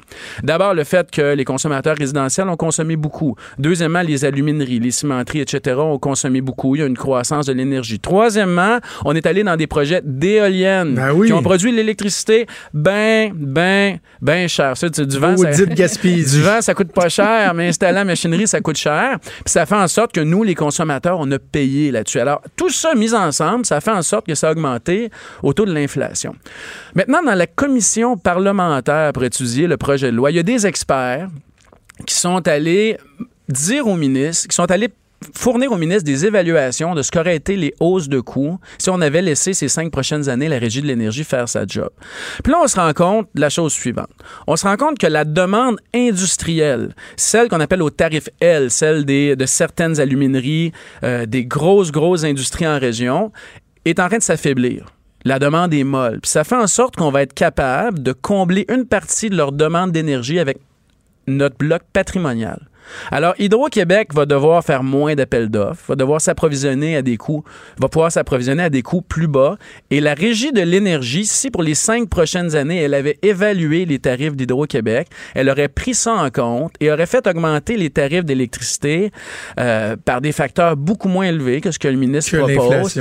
La différence, c'est environ. bah, écoute, écoute, moi, je suis dans le- l'estimation la plus basse. Je suis Ouais. conservateur là-dessus. On arrive presque à 1 milliard.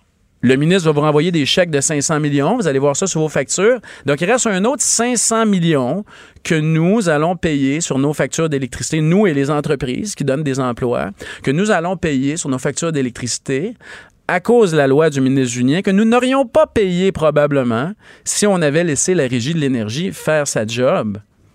On se fait, donc je m'excuse, mais le terme que j'ai employé, qui est politically incorrect, c'est c'est le bon. Là. On, se fait, on se fait avoir.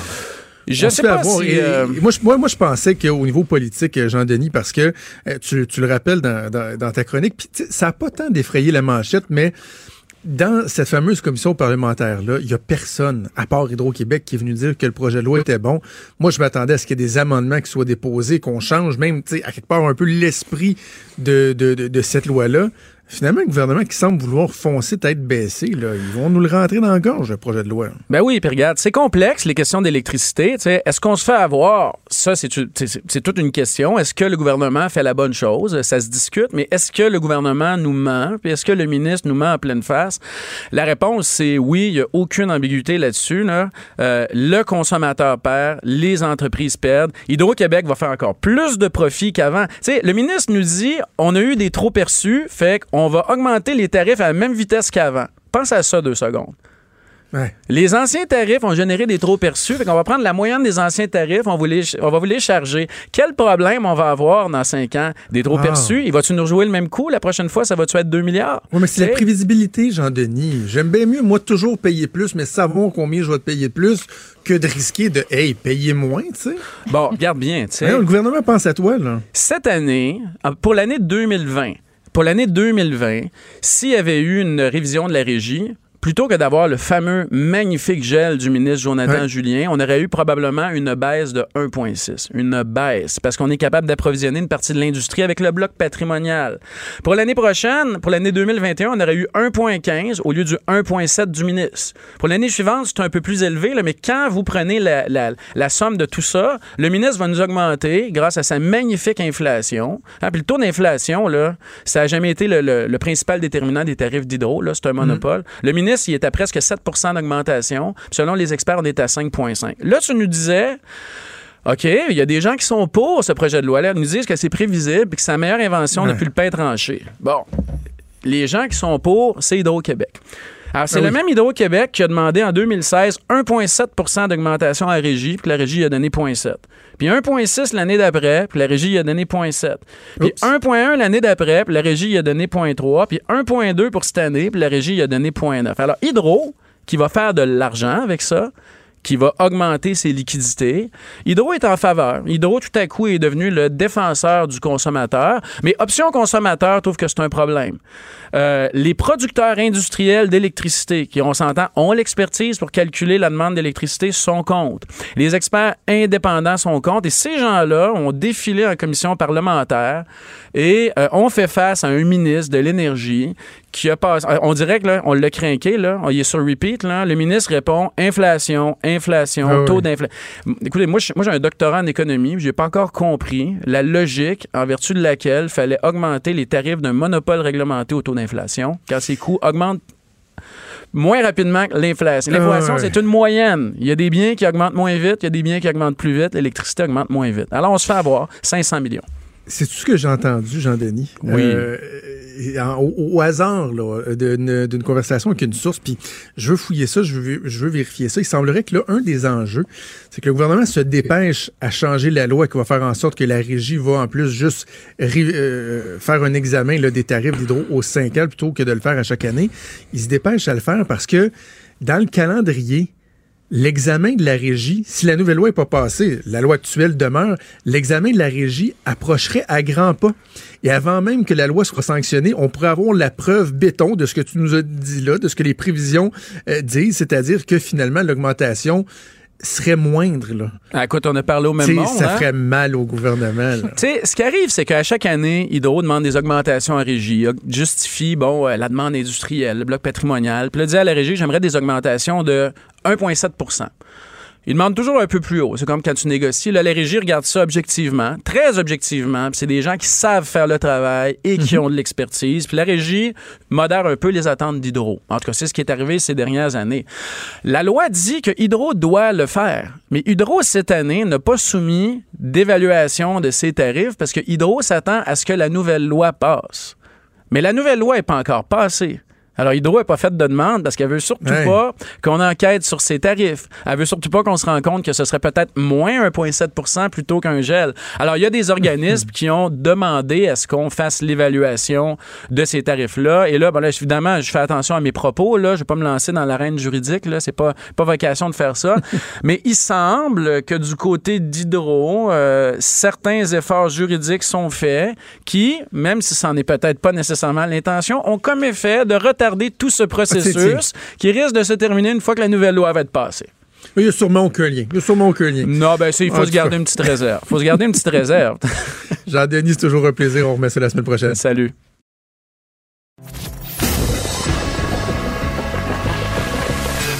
Franchement dit. Appelez ou textez au 187 Cube Radio. 1877 827 2346. Maude, lundi, jour de vote. Euh, Il y a un tweet qui a fait beaucoup, beaucoup réagir. et c'est un tweet de la police de Laval. Bon, évidemment, on a parlé de la police et tout ça avec. euh, oui, oui, Laval, je suis fier de venir de là. On a parlé de la police tantôt, bon, des, des- des- des éléments qui sont, euh, qui sont atroces, euh, traumatisants. Mais il y a aussi des éléments, des fois, qui sont ridicules que la police a à traiter. Et c'est le cas du, euh, du système de répartition, le répartiteur de la police de Laval.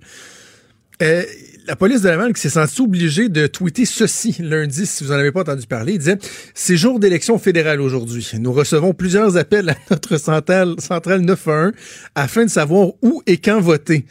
Afin de faire votre devoir de citoyen, consultez le site web d'Élections Canada. Il y a des gens qui appelaient le 911 Ouais, pour savoir. pour dire ça. Hey, c'est où je vais voter? Mais pendant ce temps-là, c'est que tu occupes un circuit téléphonique. Puis t'as un petit peu d'autres ressources à. Tu sais, Hey! que tu peux faire appel avant le 911, mettons. Tu t'as pas un bras coupé. C'est ça. Mais là, tu sais, on, se posait la question, est-ce c'est quelque chose qui arrive souvent, tu sais, des appels pour des stupidités? Et il y a notre collègue Mathieu Boulet, qui est euh, recherchiste, euh, le recherchiste de feu euh, de, de Franchement dit, qui s'est dit, on pourrait peut-être faire une petite enquête, voir, ça arrive-tu souvent des appels un peu ridicules, puis y a-tu moyen de faire un, un petit recensement là, de qu'est-ce qui peut se faire? Salut Mathieu! Bon matin. Puis finalement, est-ce que ta recherche a été fructueuse? Pas à peu près. À Ah chaque ouais? quart de travail, là, les préposés, qui, euh, les répartiteurs, répondent à ce genre de questionnement-là déjà. Pas tout le temps pour les élections, là, mais là, on va faire un petit palmarès là, des, des plus loufoques. OK, puis là, tu parlais des gens qui t'ont dit Oui, oui, on va, on va donner, on, on comprend là, la confidentialité, puis ça doit être prudent, mais ont accepté quand même de- de- d'ouvrir un peu leur jeu puis de te donner des exemples de trucs euh, loufoques. là. Au 911 de la Sûreté du Québec, de la Police de Québec, de la Police de Montréal, bref, un peu partout en province. OK, vas-y, on t'écoute. C'est quoi, t'as-tu comme un top 10? Oui, un palmarès, le top 10 de ce qu'on voit le plus fréquemment. OK, vas-y. Régulièrement, les gens reçoivent des appels pour savoir l'état des routes, pour connaître comment ça se passe sur les routes et surtout s'il y a de la neige dans le parc. Dans le verbe pour se rendre au Saguenay. Exact. OK. Régulièrement. C'est parce qu'il y a le 511 qui existe pour ça. Il y a, il y a, il y a 5.1, il y a euh, des, des applications, il y a, il y a plein de choses. Donc, OK, donc on, je me demande s'il neige, je m'ai appelé le 9.1. Le parc est-tu beau? le, le parc est-tu beau?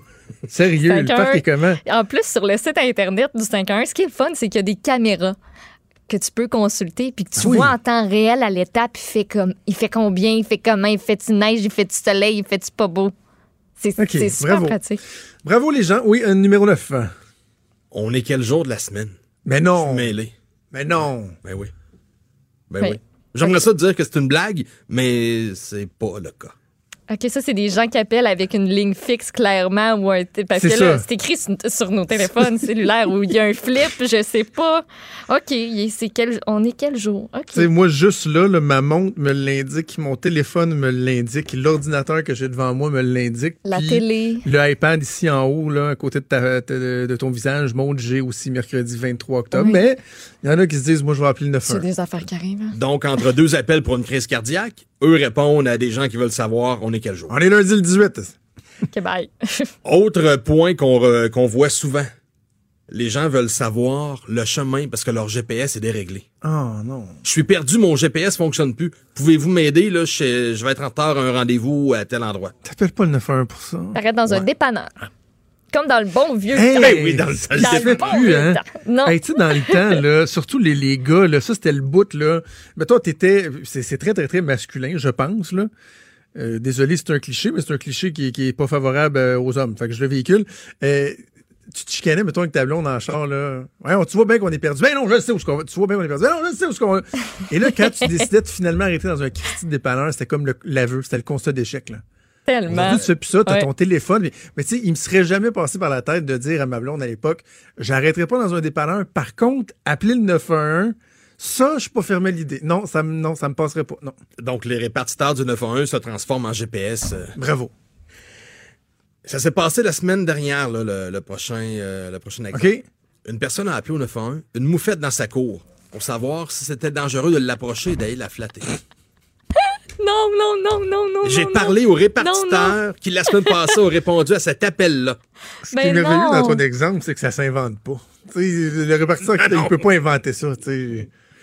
Je peux te Mais la non, mais, dans là, tout le monde sait ça. C'est un animal de base que tu apprends à connaître quand tu es tout petit puis que tes parents ils te disent, même si c'est cute, touche pas, approche-toi pas. Ça Ah, mais. Maud, le pire, c'est pas que la personne le savait pas. C'est le pire, C'est c'est qu'elle a appelé la police pour le savoir. On se rappelle Parce que- les services d'urgence. là. On Mais- rit, mais... Non, mais c'est ça, c'est quand tu as commencé à, donner cet exemple-là, je me suis dit, ouais, la personne avait une moufette dans sa cour, avait peur de se faire arroser, sait pas trop comment intervenir. Au lieu d'appeler la ville, c'est un service où il peut venir capturer, elle s'est dit, je vais appeler le 911. C'est pas fort, mais, mais de demander si tu peux flatter la moufette. J'espère que le répartiteur a dit oui. Moi, j'aurais dit oui. Non, ils ont Attends, un y a message pas de problème, enregistré. Il y a moi- un message enregistré dans ce temps-là.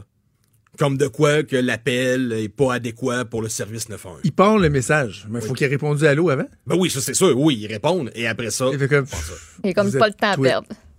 Ah non, moi j'aurais dit, oui, oui, non, regardez, je en fait, vous approchez la moufette, faites-le pendant que je vous parle, là. restez en ligne.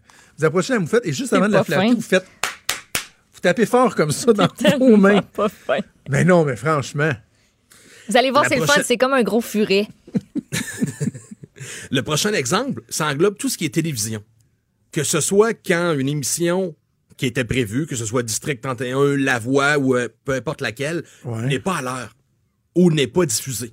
Un genre le jour des élections. Pourquoi La Voix n'est pas diffusée ce soir? Ou je suis sans mots. mon terminal est déréglé. Qu'est-ce que je peux faire pour que la télévision euh, fonctionne à nouveau? Appel Vidéotron, belle! Change les batteries. Pas la police! Régulièrement. Tout ce qui est télé, là, ça, c'est fréquent. Ah, OK, ouais, hein. numéro 5. Un restaurant refuse de rembourser un client. Pour X raison, le client se plaignait, la bouffe était pas adéquate, était pas à son goût. Ben, la personne a appelé le 911 parce que le restaurant refusait de rembourser parce que la personne avait consommé une partie du repas. La personne, C'est pas parce qu'il est en train de se battre ou de menacer avec un couteau. pas, ou- pas en tout, en train de chicaner avec le restaurateur, le gérant ou le directeur du restaurant, et la personne décide d'appeler le 911 pour régler son différend. Dans dans la tête de cette personne-là, c'est comme si tu un petit accrochage en voiture, puis tu dis on va faire venir la police pour faire un constat à l'amiable. Ce qui, by the way, c'est dans la plupart des cas, le traîner Christy de constat à l'amiable dans votre voiture, puis faites-le vous-même.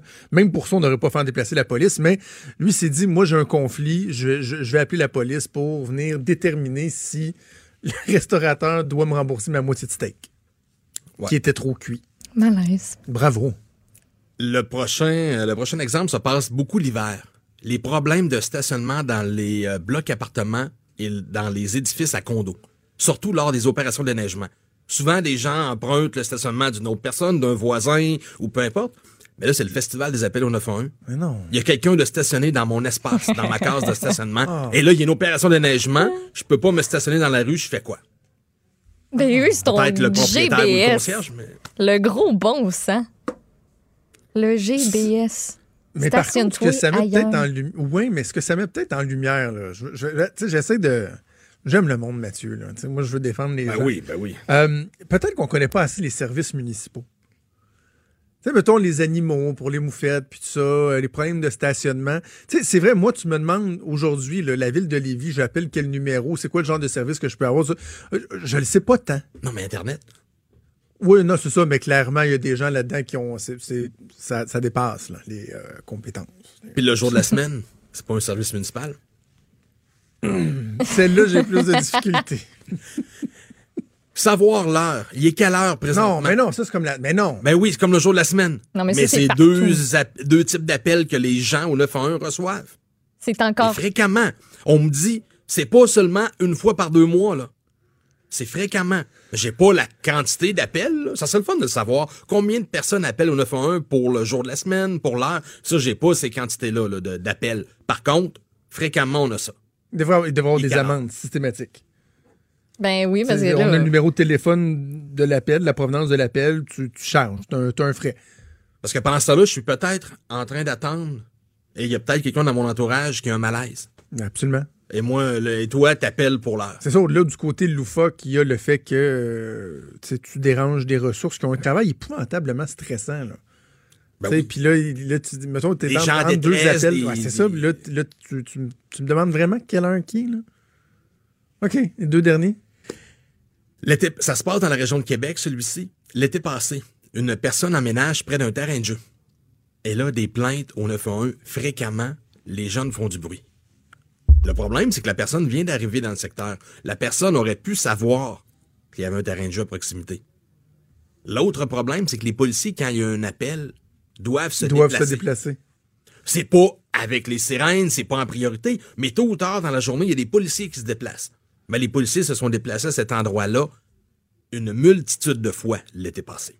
Est-ce que. Pour essayer d'écouter les bruits des Ouais. jeunes, pour essayer de constater si c'était super que ça. C'est un terrain de jeu de jour. Mais est-ce qu'il y a des amendes pour ça? Parce que moi, là, j'ai eu un problème de système d'alarme un moment donné. Là.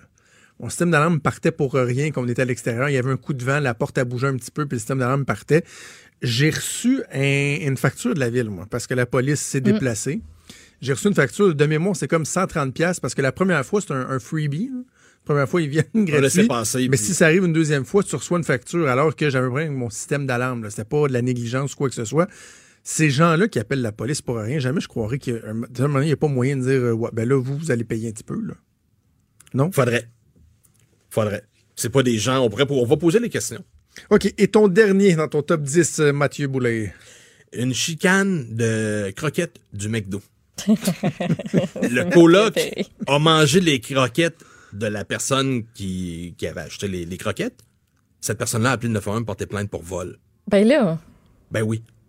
Je me répète, le problème, tôt ou tard dans cette journée-là, les policiers ont dû se rendre sur place pour prendre la déposition. La personne voulait porter plainte pour vol. Son coloc avait mangé ses croquettes. Ben, il a mangé mes hein. croquettes. Ben oui, mais parce Touche que le McDo est pas loin. Il y a des McDo partout. Là. Tu en repayes une batch et ça termine le conflit. Ce qu'on me dit aussi du côté du 911, c'est que les soirs de grosses télé, La Voix, Le Canadien en série ou d'autres émissions populaires, c'est mort, mort, mort. Sauf si le signal coupe.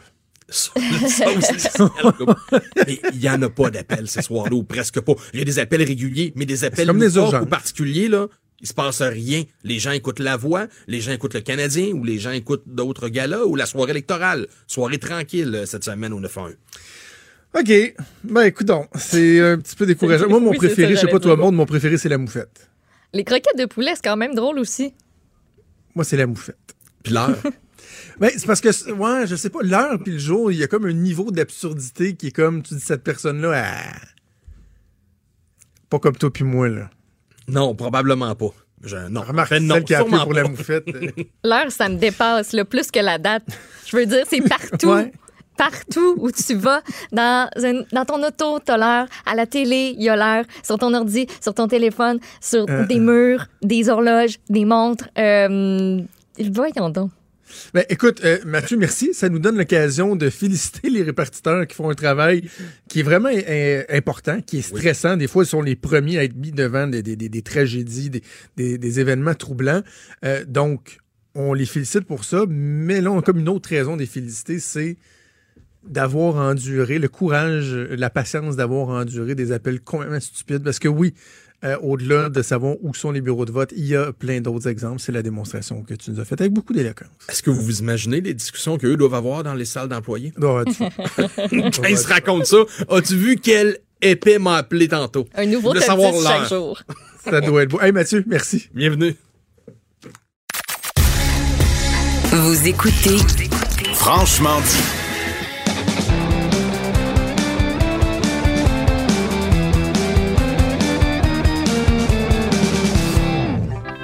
Hey, c'est le retour de Stéphane Plante qui était absent début de semaine. Salut Stéphane, comment ça va? Salut, Jonathan, toi, ça va bien? Oui, ça va très bien. Écoute, euh, euh, parle-nous des soirées thématiques qui vont se dérouler à la taverne Cobra les Et 8 et 9 novembre. C'est quelque chose. On va diffuser la pièce Africa de Toto toutes les 15 minutes. Pour... Non, non. Oui. Mettons, c'est torture. euh, Dépendance au Je suis synthétiseur. pas capable. Moi, cette tune là j'ai de la misère des bouts. Là. Solo de qu'ils l'ont, ils l'ont fait en, janvier, c'est une seule édition et ça avait tellement bien fonctionné. Ils se sont dit, OK, la prochaine fois, on le fait deux fois. On le fait deux soirs d'affilée. Et je voyais les, les commentaires sur la page l'événement et le, le, le Cobra Bassio qui administre le, le compte. Ils ont dit, ben coudon, va-tu falloir qu'on fasse une soirée complète avec juste cette chanson-là qui joue en boucle? Parce que les gens réagissent déjà. Il y a beaucoup de, de gens qui ont confirmé leur présence. Et moi, moi, ça me rire. J'ai été DJ assez longtemps et je me faisais un devoir, une religion de ne pas faire jouer la même pièce le même soir, que la place Ben, soit remplie ou qu'il y ait 12 personnes un mardi. Je disais non, moi, je, je ne joue pas la même pièce deux soirs d'affilée, peu Et puis c'est pas parce qu'on n'essayait pas. Hein. Des fois, moi, je me souviens quand je venais au bleu et noir là, sur, Saint, sur Rachel, au de Rachel. Saint-Denis. Ah oui, oui, oui. Euh, je, écoute, j'étais j'étais abonné là, on allait voir le DJ, là, un petit peu boisson. Tu veux-tu remettre Papa Road, s'il te plaît? Mets, mets la suiveur. Non, non, je l'ai mis tantôt. Ah, remets-la, s'il te plaît. Et, non, il voulait pas, je comprends, là. Puis moi, je pense à ce DJ-là qui va être les 8 et les 9 novembre. Je le plains un peu, je, je le connais pas, mais je me demandais, est-ce que c'est toujours la même version originale de Toto? Parce qu'on sait que Ouais. cette pièce-là a été reprise. euh, Pour le moment, j'ai pas l'information. On va envoyer un reporter les, un des deux soirs, quelqu'un de disque dur, il ira s'infiltrer dans la soirée, puis je vous reviens avec l'information. OK, merci. Mais il y a. Mais même qu'en janvier dernier, cette pièce-là, il y a une fascination, j'oserais dire, même morbide, autour d'Africa, qui renaît. C'est une pièce qui- est sortie en 82, là. On se rappelle, là, Ouais. pas, on n'est pas dans la nouveauté, c'est pas une pièce de la décennie. Puis en janvier dernier, il y avait même une installation artistique là, de, l'art conceptuel dans un désert à Nami- de, de Namibie qui permet de diffuser Africa à perpétuité. Ben, ou presque. On, prétend que ça peut jouer pendant Mon Dieu. 55 millions d'années. Pas de bon sens. Puis le projet, bien sûr, s'appelle Toto Forever. Et c'est un, euh, l'artiste qui a fait ça, c'est pas quelqu'un qui a connu Toto dans ses bonnes années. Non, il a 27 ans.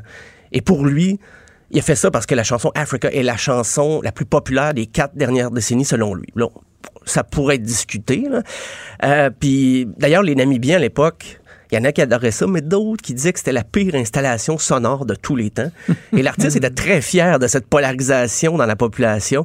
Euh, puis 55 millions, le plus drôle, c'est que c'est l'âge estimé du désert en question, qui serait le plus vieux désert au monde, un des plus vieux. Ah bon? Mais il y a même un site internet, euh, ibless.therains.downin.africa, qui diffuse la chanson. ouais. Exactement. Qui diffuse la chanson en boucle. Vous allez sur ce site-là et ça joue tout le temps, tout le temps. Euh, en mai 2018, Weezer avait ravi ses fans, ben pas tous les fans là, qui étaient ravis, avec une reprise de Toto. Euh, Très fidèle, hein, d'ailleurs. Il oui, n'y avait oui. pas beaucoup euh, Très- dénaturé. là. non, non, non. Puis ils avaient même fait une vidéo où ils se parodiaient eux-mêmes avec leur première vidéo. Puis il y avait We're All Yankovic. On va d'ailleurs écouter un extrait d'une version assez fidèle, mais par Weezer. Hurry, boy,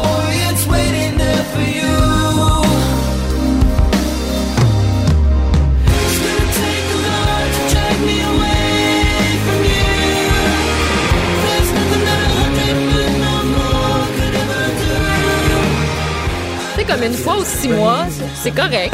Ah, mais moi, ça joue souvent chez nous. Hein. Mais C'est- une ma, ma fois blonde a comme 15 une minutes. dépendance. Ma blonde a une dépendance à Tio Tio. Mais comment tu fais? Tio Tio Toto, qu'elle appelle ça. Je sais pas. je- puis les enfants aussi aiment ça. C'est... Ben, c'est drôle, Weezer sont Hein? revenus au top 100 du Billboard avec ça. Ils n'avaient pas été au top 100 depuis 2009 avec la pièce If You're Wondering, If I Want You To, I Want You To. Et là, qui était une chanson originale, mais là, ils reviennent au top 100 du Billboard avec une reprise. Mais il faut dire qu'il y avait eu toute une campagne sur les médias sociaux. Il y avait un compte Twitter qui était consacré à ça. Parce que Weezer jouait la chanson en spectacle. Il la faisait en spectacle depuis quand même quelques temps, mais il l'avait pas enregistrée.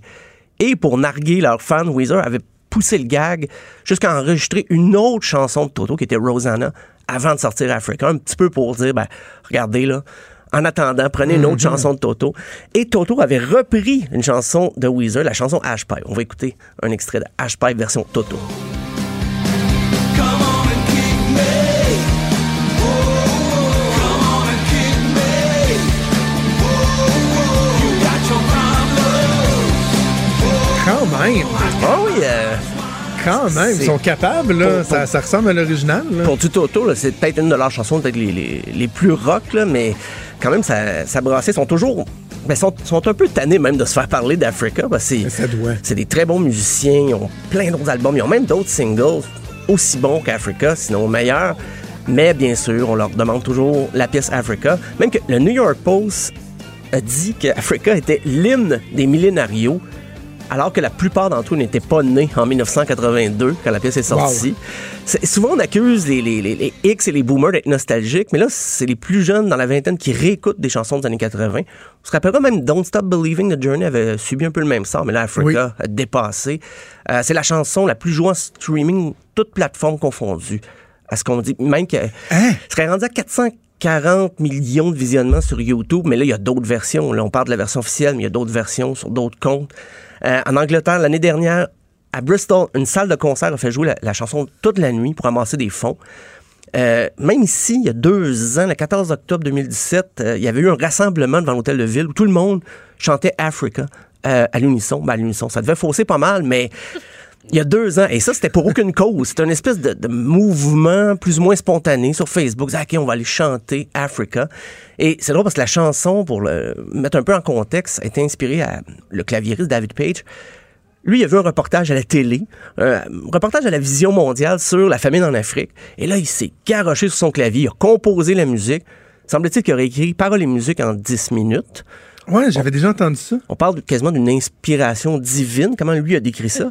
Mais il était pas sûr. Ça lui a pris six mois avant de la présenter au reste du groupe.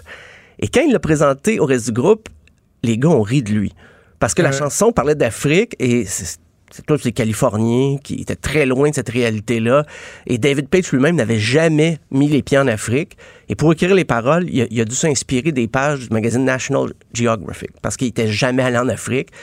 Et puis quand il a, il a dit que ben, c'était une intervention, une inspiration divine, le reste du band il dit, ben, coudonc, tu te prends pour Jésus.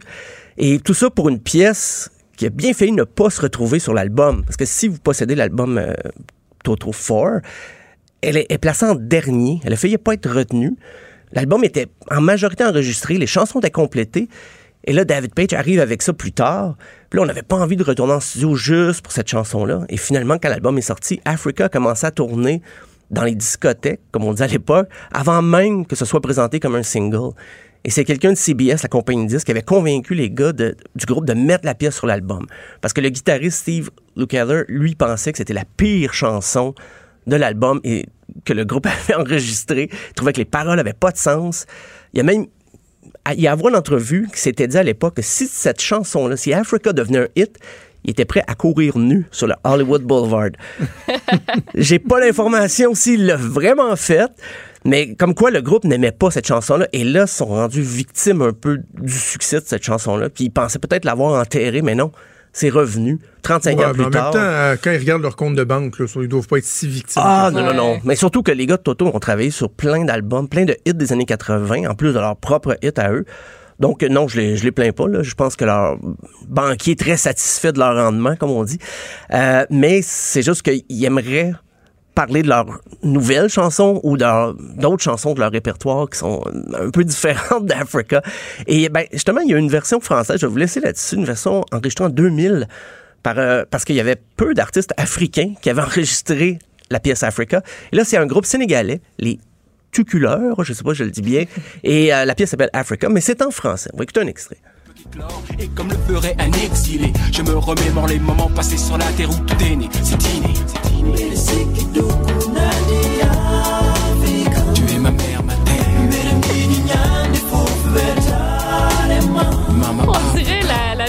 De Dana. On dirait la tribu de Dana, c'est exactement ce que j'allais dire. Ouais, mais c'est, ça m'apparaît presque plus authentique que Toto quand on connaît l'histoire, qu'il y avait aucune idée c'était quoi l'Afrique ou en gros, j'ai juste vu un reportage. Là, on entend les Sénégalais remettre un peu les pendules à l'heure, mais c'est vrai que ça peut sonner un peu comme la tribu, le, le flow du, du, du chanteur. Pour, euh, Ouais. ouais, ouais, vous m'avez fait remarquer ça, puis maintenant, je pourrais plus dissocier les deux pièces. Ben, merci. Ben, écoute, on, on se revoit le 8 et le 9 novembre.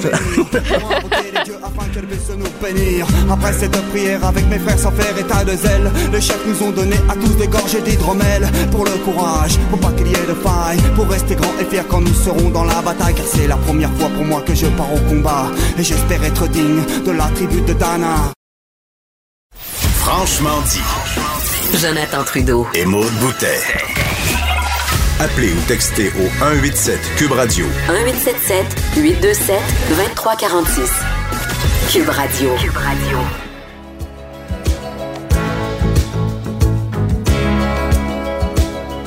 Solo de Pipo.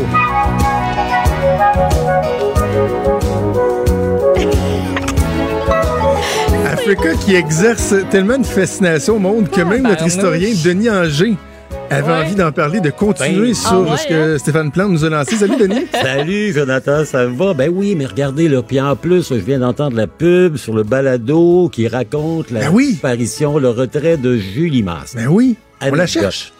1985 à peu près. Gilbert Bécaud, le grand Gilbert Bécaud, fait sa dernière tournée au Québec. Il est en spectacle au Capitole. OK.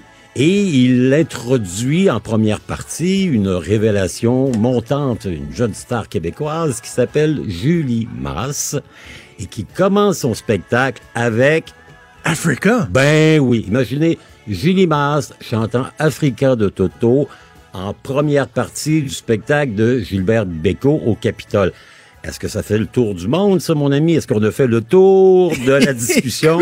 Hein? Julie qui a renoncé à la, à la célébrité par amour pour Corey Hart, Gilbert Bécaud qui nous a quittés, et Toto qui, Et Toto, qui voilà. revient à la bonne. Voilà. On, on boucle la boucle. Eh, on ça. boucle la boucle. Eh, Denis, évidemment, ce qui retient l'attention beaucoup, beaucoup cette semaine, c'est l'élection Ben oui. de lundi, élection d'un gouvernement minoritaire libéral.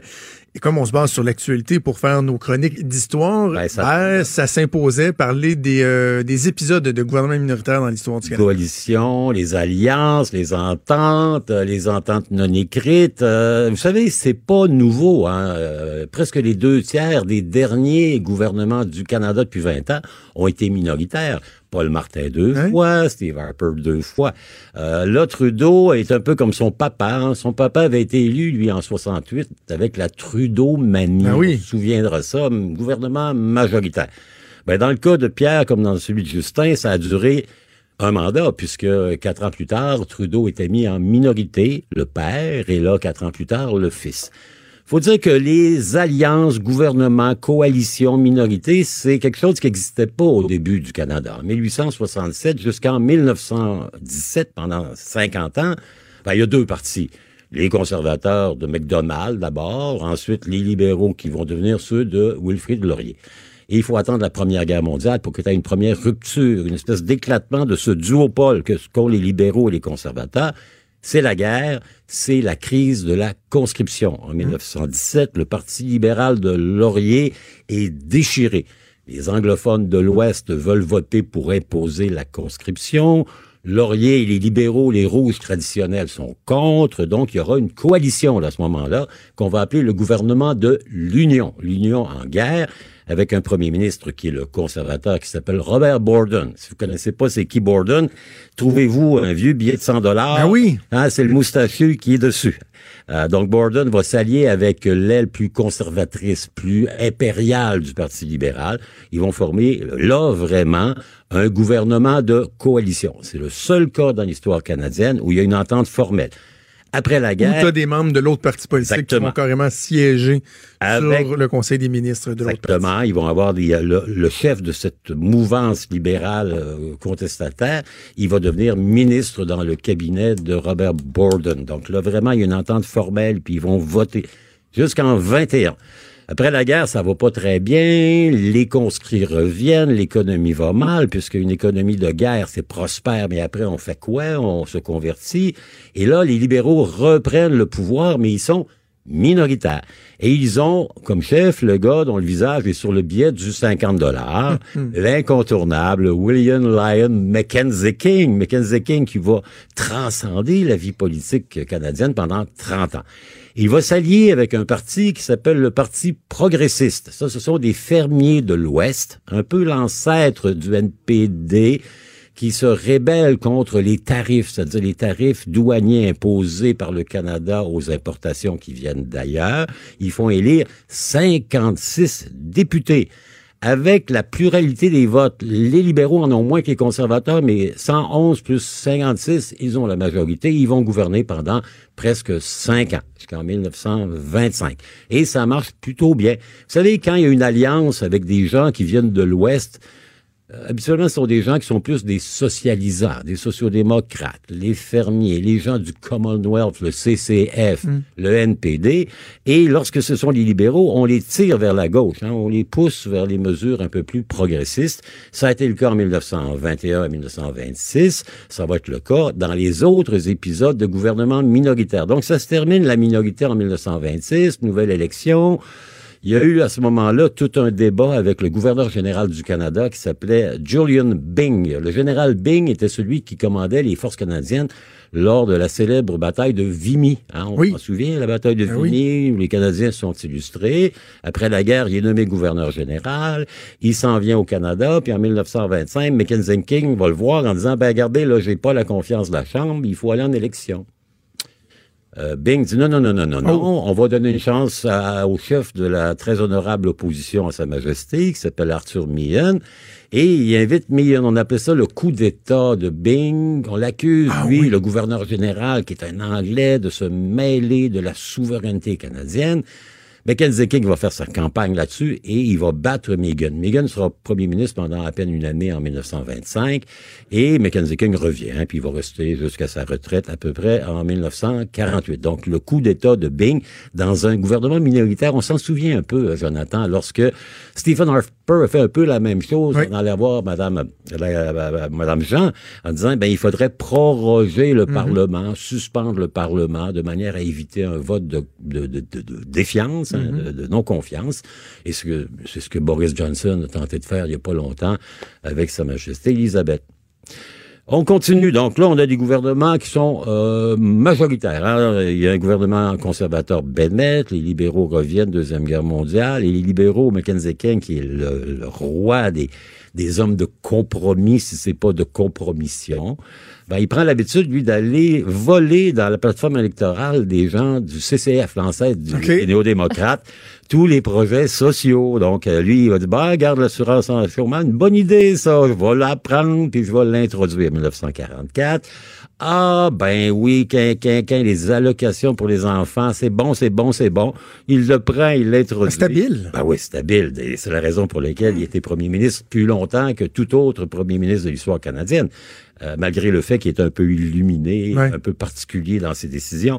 Donc, il va systématiquement s'approvisionner dans les propositions des ancêtres des néo-démocrates, des sociodémocrates. hein, le- la CCF, avec un gars à la tête qui s'appelait Tommy Douglas. Tommy Douglas, il est le père de l'assurance maladie. D'ailleurs, il y a eu un sondage il y a quelques années, un concours sur euh, Radio-Canada où on voulait nommer le plus grand Canadien de tous les temps.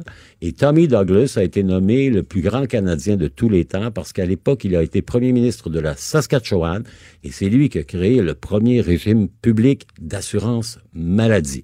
T.C. Douglas. Donc, euh, pas de pas d'alliance, pas de minorité. Il faut revenir en- à peu près à la fin 1957, fin des années 50, le gouvernement libéral il est fatigué, ils sont là depuis trop longtemps. Le premier ministre s'appelle Louis Saint-Laurent, là, le comté de M. Deltel. là. Louis Ben oui. Saint-Laurent, premier ministre du, euh, du Canada, le deuxième Canadien français à devenir premier ministre. Euh, Les conservateurs sont menés par un type qui s'appelle John Diefenbaker. On se souviendra de lui qui avait un français impeccable. C'était c'est épouvantable. Mais enfin, Diefenbaker est élu minoritaire en 57. Il revient en élection en 58. Il est majoritaire. Début des années 60. Donc, Diefenbaker est épuisé, ça va pas bien, les conservateurs au pouvoir, ça roule pas fort. Les libéraux ont un nouveau chef qui s'appelle Lester B. Pearson. Et là, ce sera les grandes années du fédéralisme de coopération. Pearson est élu minoritaire, renverse les conservateurs, et c'est la belle époque parce qu'il s'appuie sur M. Douglas, et à ce moment-là, on va avoir au Canada euh, l'embryon du régime d'assurance maladie que l'on connaît aujourd'hui. La loi canadienne sur la santé, c'est un héritage de la contribution des néo-démocrates au gouvernement de Pearson. Il y a ça qui va bien. Et il y a aussi le Québec qui va bien à l'époque. C'est la Révolution tranquille, c'est Jean Lesage, maître chez nous. Et Lesage et ses conseillers vont à Ottawa et ils négocient avec Pearson, qui est un homme qui est très parlable. Et donc, euh, il est minoritaire, il est poussé un peu par les néo-démocrates, il veut garder ses appuis au Québec et il va avoir avec le Sage des gestes exceptionnels. Le gouvernement Le Sage va récupérer ce qu'on appelle à l'époque les points d'impôt. Le Sage s'en va et dit, bon, on veut créer euh, système d'éducation au Québec, il faut qu'on reprenne des points d'impôt. Fait que progressivement, Pearson, qui veut tout sauf un conflit avec le Sage, va laisser au Québec énormément de nouveaux pouvoirs qui sont financés par un transfert de points d'impôt fédéral. C'est-à-dire qu'avant, on payait plus d'impôts à Ottawa, moins au Québec. Avec ce transfert, ben, on va renverser la situation. Il va falloir que le père de M. Trudeau actuel, Pierre Elliott Trudeau, arrive et dit non, c'est terminé. C'est fini maintenant, on est un pays unitaire. hein. On connaît la, je dirais, la, la haine profonde de Trudeau pour tout ce qui s'appelle les nationalismes, notamment au Québec, mais aussi très ailleurs. au-. Exactement. C'est un unitaire. C'est un fédéraliste euh, dans tous les sens du terme, et il est l'homme des communautés, de la reconnaissance multiculturelle. Il va lancer le Canada comme aujourd'hui. Lui aussi, il va être minoritaire et lui aussi, comme tous les bons premiers ministres libéraux, il va aller chercher l'appui des néo-démocrates avec un gars qui s'appelle David Lewis. Et là encore, ça va donner des mesures très progressistes. Deux choses dans le gouvernement de Trudeau minoritaire 72-74, la création de Petro-Canada. C'est d'ailleurs la raison pour laquelle l'Ouest canadien est tellement fâché après les libéraux depuis tellement longtemps Ah oui. d'imposer une société d'État fédéral et l'indexation des allocations. Ça, c'est vraiment une mesure dont tous les retraités, les pères de famille se réjouissent depuis bien 40 ans. C'était des mesures qui étaient dans l'agenda des néo-démocrates. Prochaine étape, donc Trudeau, le gouvernement Mulroney, lui est majoritaire. Il va avoir la plus grande majorité de l'histoire de la Confédération canadienne lors de l'élection de 1984. Il va être le premier conservateur depuis très longtemps à balayer le Québec parce que les conservateurs, depuis 1917, c'était le parti de la conscription. Donc lui, dans l'honneur et l'enthousiasme, on va réintégrer le Québec. Il va faire deux bons mandats majoritaires. Le premier sur l'honneur et l'enthousiasme, l'arrivée des Lucien Bouchard de ce monde. Le deuxième sur le libre-échange. hein. Il y aura un conflit à ce moment-là avec Turner, qui est le chef fédéral. Et il va gagner son pari. Il y aura un deuxième gouvernement majoritaire conservateur. Après, évidemment, euh, Mulroney, l'échec de Lac-Mich, l'échec de Charlottetown, il va partir un peu euh, la queue entre les jambes, diraient les Anglais. Il est remplacé par Mme Campbell et on sait que les conservateurs sont tombés à rien, hein, plus rien. Ah oui. Il restait qui? Jean Charest. Et Elsie May. Elsie- Ah, Ben, c'est ça. c'est là qui était au Nouveau-Brunswick. C'était ça, le grand parti de gouvernement conservateur. Et là, vous allez avoir une carte politique canadienne complètement éclatée. là. Vous allez avoir l'arrivée de Preston Manning avec le Réforme. Vous avez le Bloc, évidemment, avec Lucien Bouchard. Euh, les conservateurs qui sont complètement démolis. Ce sont les grandes années de Jean Chrétien. Pendant deux mandats, il va être majoritaire sans problème. Laitue mayonnaise avec de l'extra bacon. Il contrôle l'agenda. Elsie Wayne. Eh oui. Elsie Wayne. Elsie Wayne. Et moi, Ouais, j'avais et, aimé- et M. Charret avait d'excellentes anecdotes euh, Ah raconter ah ouais, sur va. se sont ramassés juste, euh, juste les deux. Ah, Ça doit être un peu curieux parce que Charret est un homme extrêmement brillant, couvert, alors qu'elle, elle était une députée d'un coin perdu au Nouveau-Brunswick. Ça devait faire, comment dire, une drôle de drôle de ménage, hein, drôle ouais, de ouais. couple. Puis évidemment, ben, on est revenu avec ça, avec euh, Martin qui a été minoritaire deux fois, Harper minoritaire deux fois. Vous savez, dès le moment où vous avez plus que deux grands partis, la minorité, ça peut, ça peut survenir. Et là, on voit assez clairement que Trudeau fils est dans les chaussures de Trudeau père. Donc, il a une euh, minorité de députés et de toute évidence, il va faire comme son papa, Mais- il va aller chercher l'appui des néo-démocrates. Euh, rapidement, il nous reste une minute. De, de, de l'énumération que tu fais, est-ce qu'on comprend que historiquement, les gouvernements minoritaires ont plutôt bien servi Oui. les Canadiens? Oui. oui, Parce que les compromis ont amené à, des avancées. Euh. Ils sont plus tolérants, ils sont moins euh, fendants, ils imposent moins. Vous savez, euh, Justin Trudeau, aujourd'hui, il doit composer avec le Bloc qui est devenu une puissance au Québec. Il doit aussi composer avec le fait que, vous savez, dans le temps, on disait que le ciel est rouge, euh, le ciel est bleu et l'enfer Oui, est oui. rouge. Là, le Québec, euh, c'est bleu, puis l'est, l'ouest du Canada, c'est vraiment bleu. hein. Il n'y a pas beaucoup de rouge là-bas. Donc, il n'y aura pas le choix. Il va falloir, mais il va tirer sur sa gauche par les néo-démocrates qui vont monnayer leur appui à la pièce par pièce. Si c'est pas eux, le bloc. Euh, mais euh, ça fait des gens plus humbles et ça fait des gens qui sont plus à l'écoute. Et si vous aviez un Pearson plutôt qu'un Trudeau, je pense que ça pourrait être super intéressant, notamment pour le premier ministre Legault. Ouais. On va voir si euh, Justin tire plus de son père ou tire plus de celui qui a été un des grands premiers ministres libéraux du 20e siècle, Lester Pearson. C'est à on va juger. On va juger l'usage. Merci. Toujours Comme agréable. toujours, c'est très, très, très intéressant. Denis, on se reparle la semaine prochaine. C'est sûr. Salut. Est franc et nuancé. Jonathan Trudeau. La politique lui coule dans les veines. Vous écoutez Franchement dit. Euh, Maude, c'est quoi que Valérie Oui. Plante a fait hier, là, qui, qui- qui- qui semble avoir marqué les gens? Valérie Plante, euh, au conseil, euh, a imité un animal. Et euh, ben, je vous laisse, euh, je vous laisse savoir euh, lequel on l'écoute. Puis on l'a vu, là, avec l'ancien mandat, on avait un one-man show, c'était quelqu'un qui décidait, c'était un monsieur qui disait, c'est de même ça se passe, tout le monde suit. Ben, ben écoutez, pas nous. Moi, je respecte que mes, mes, mes collègues aient des opinions.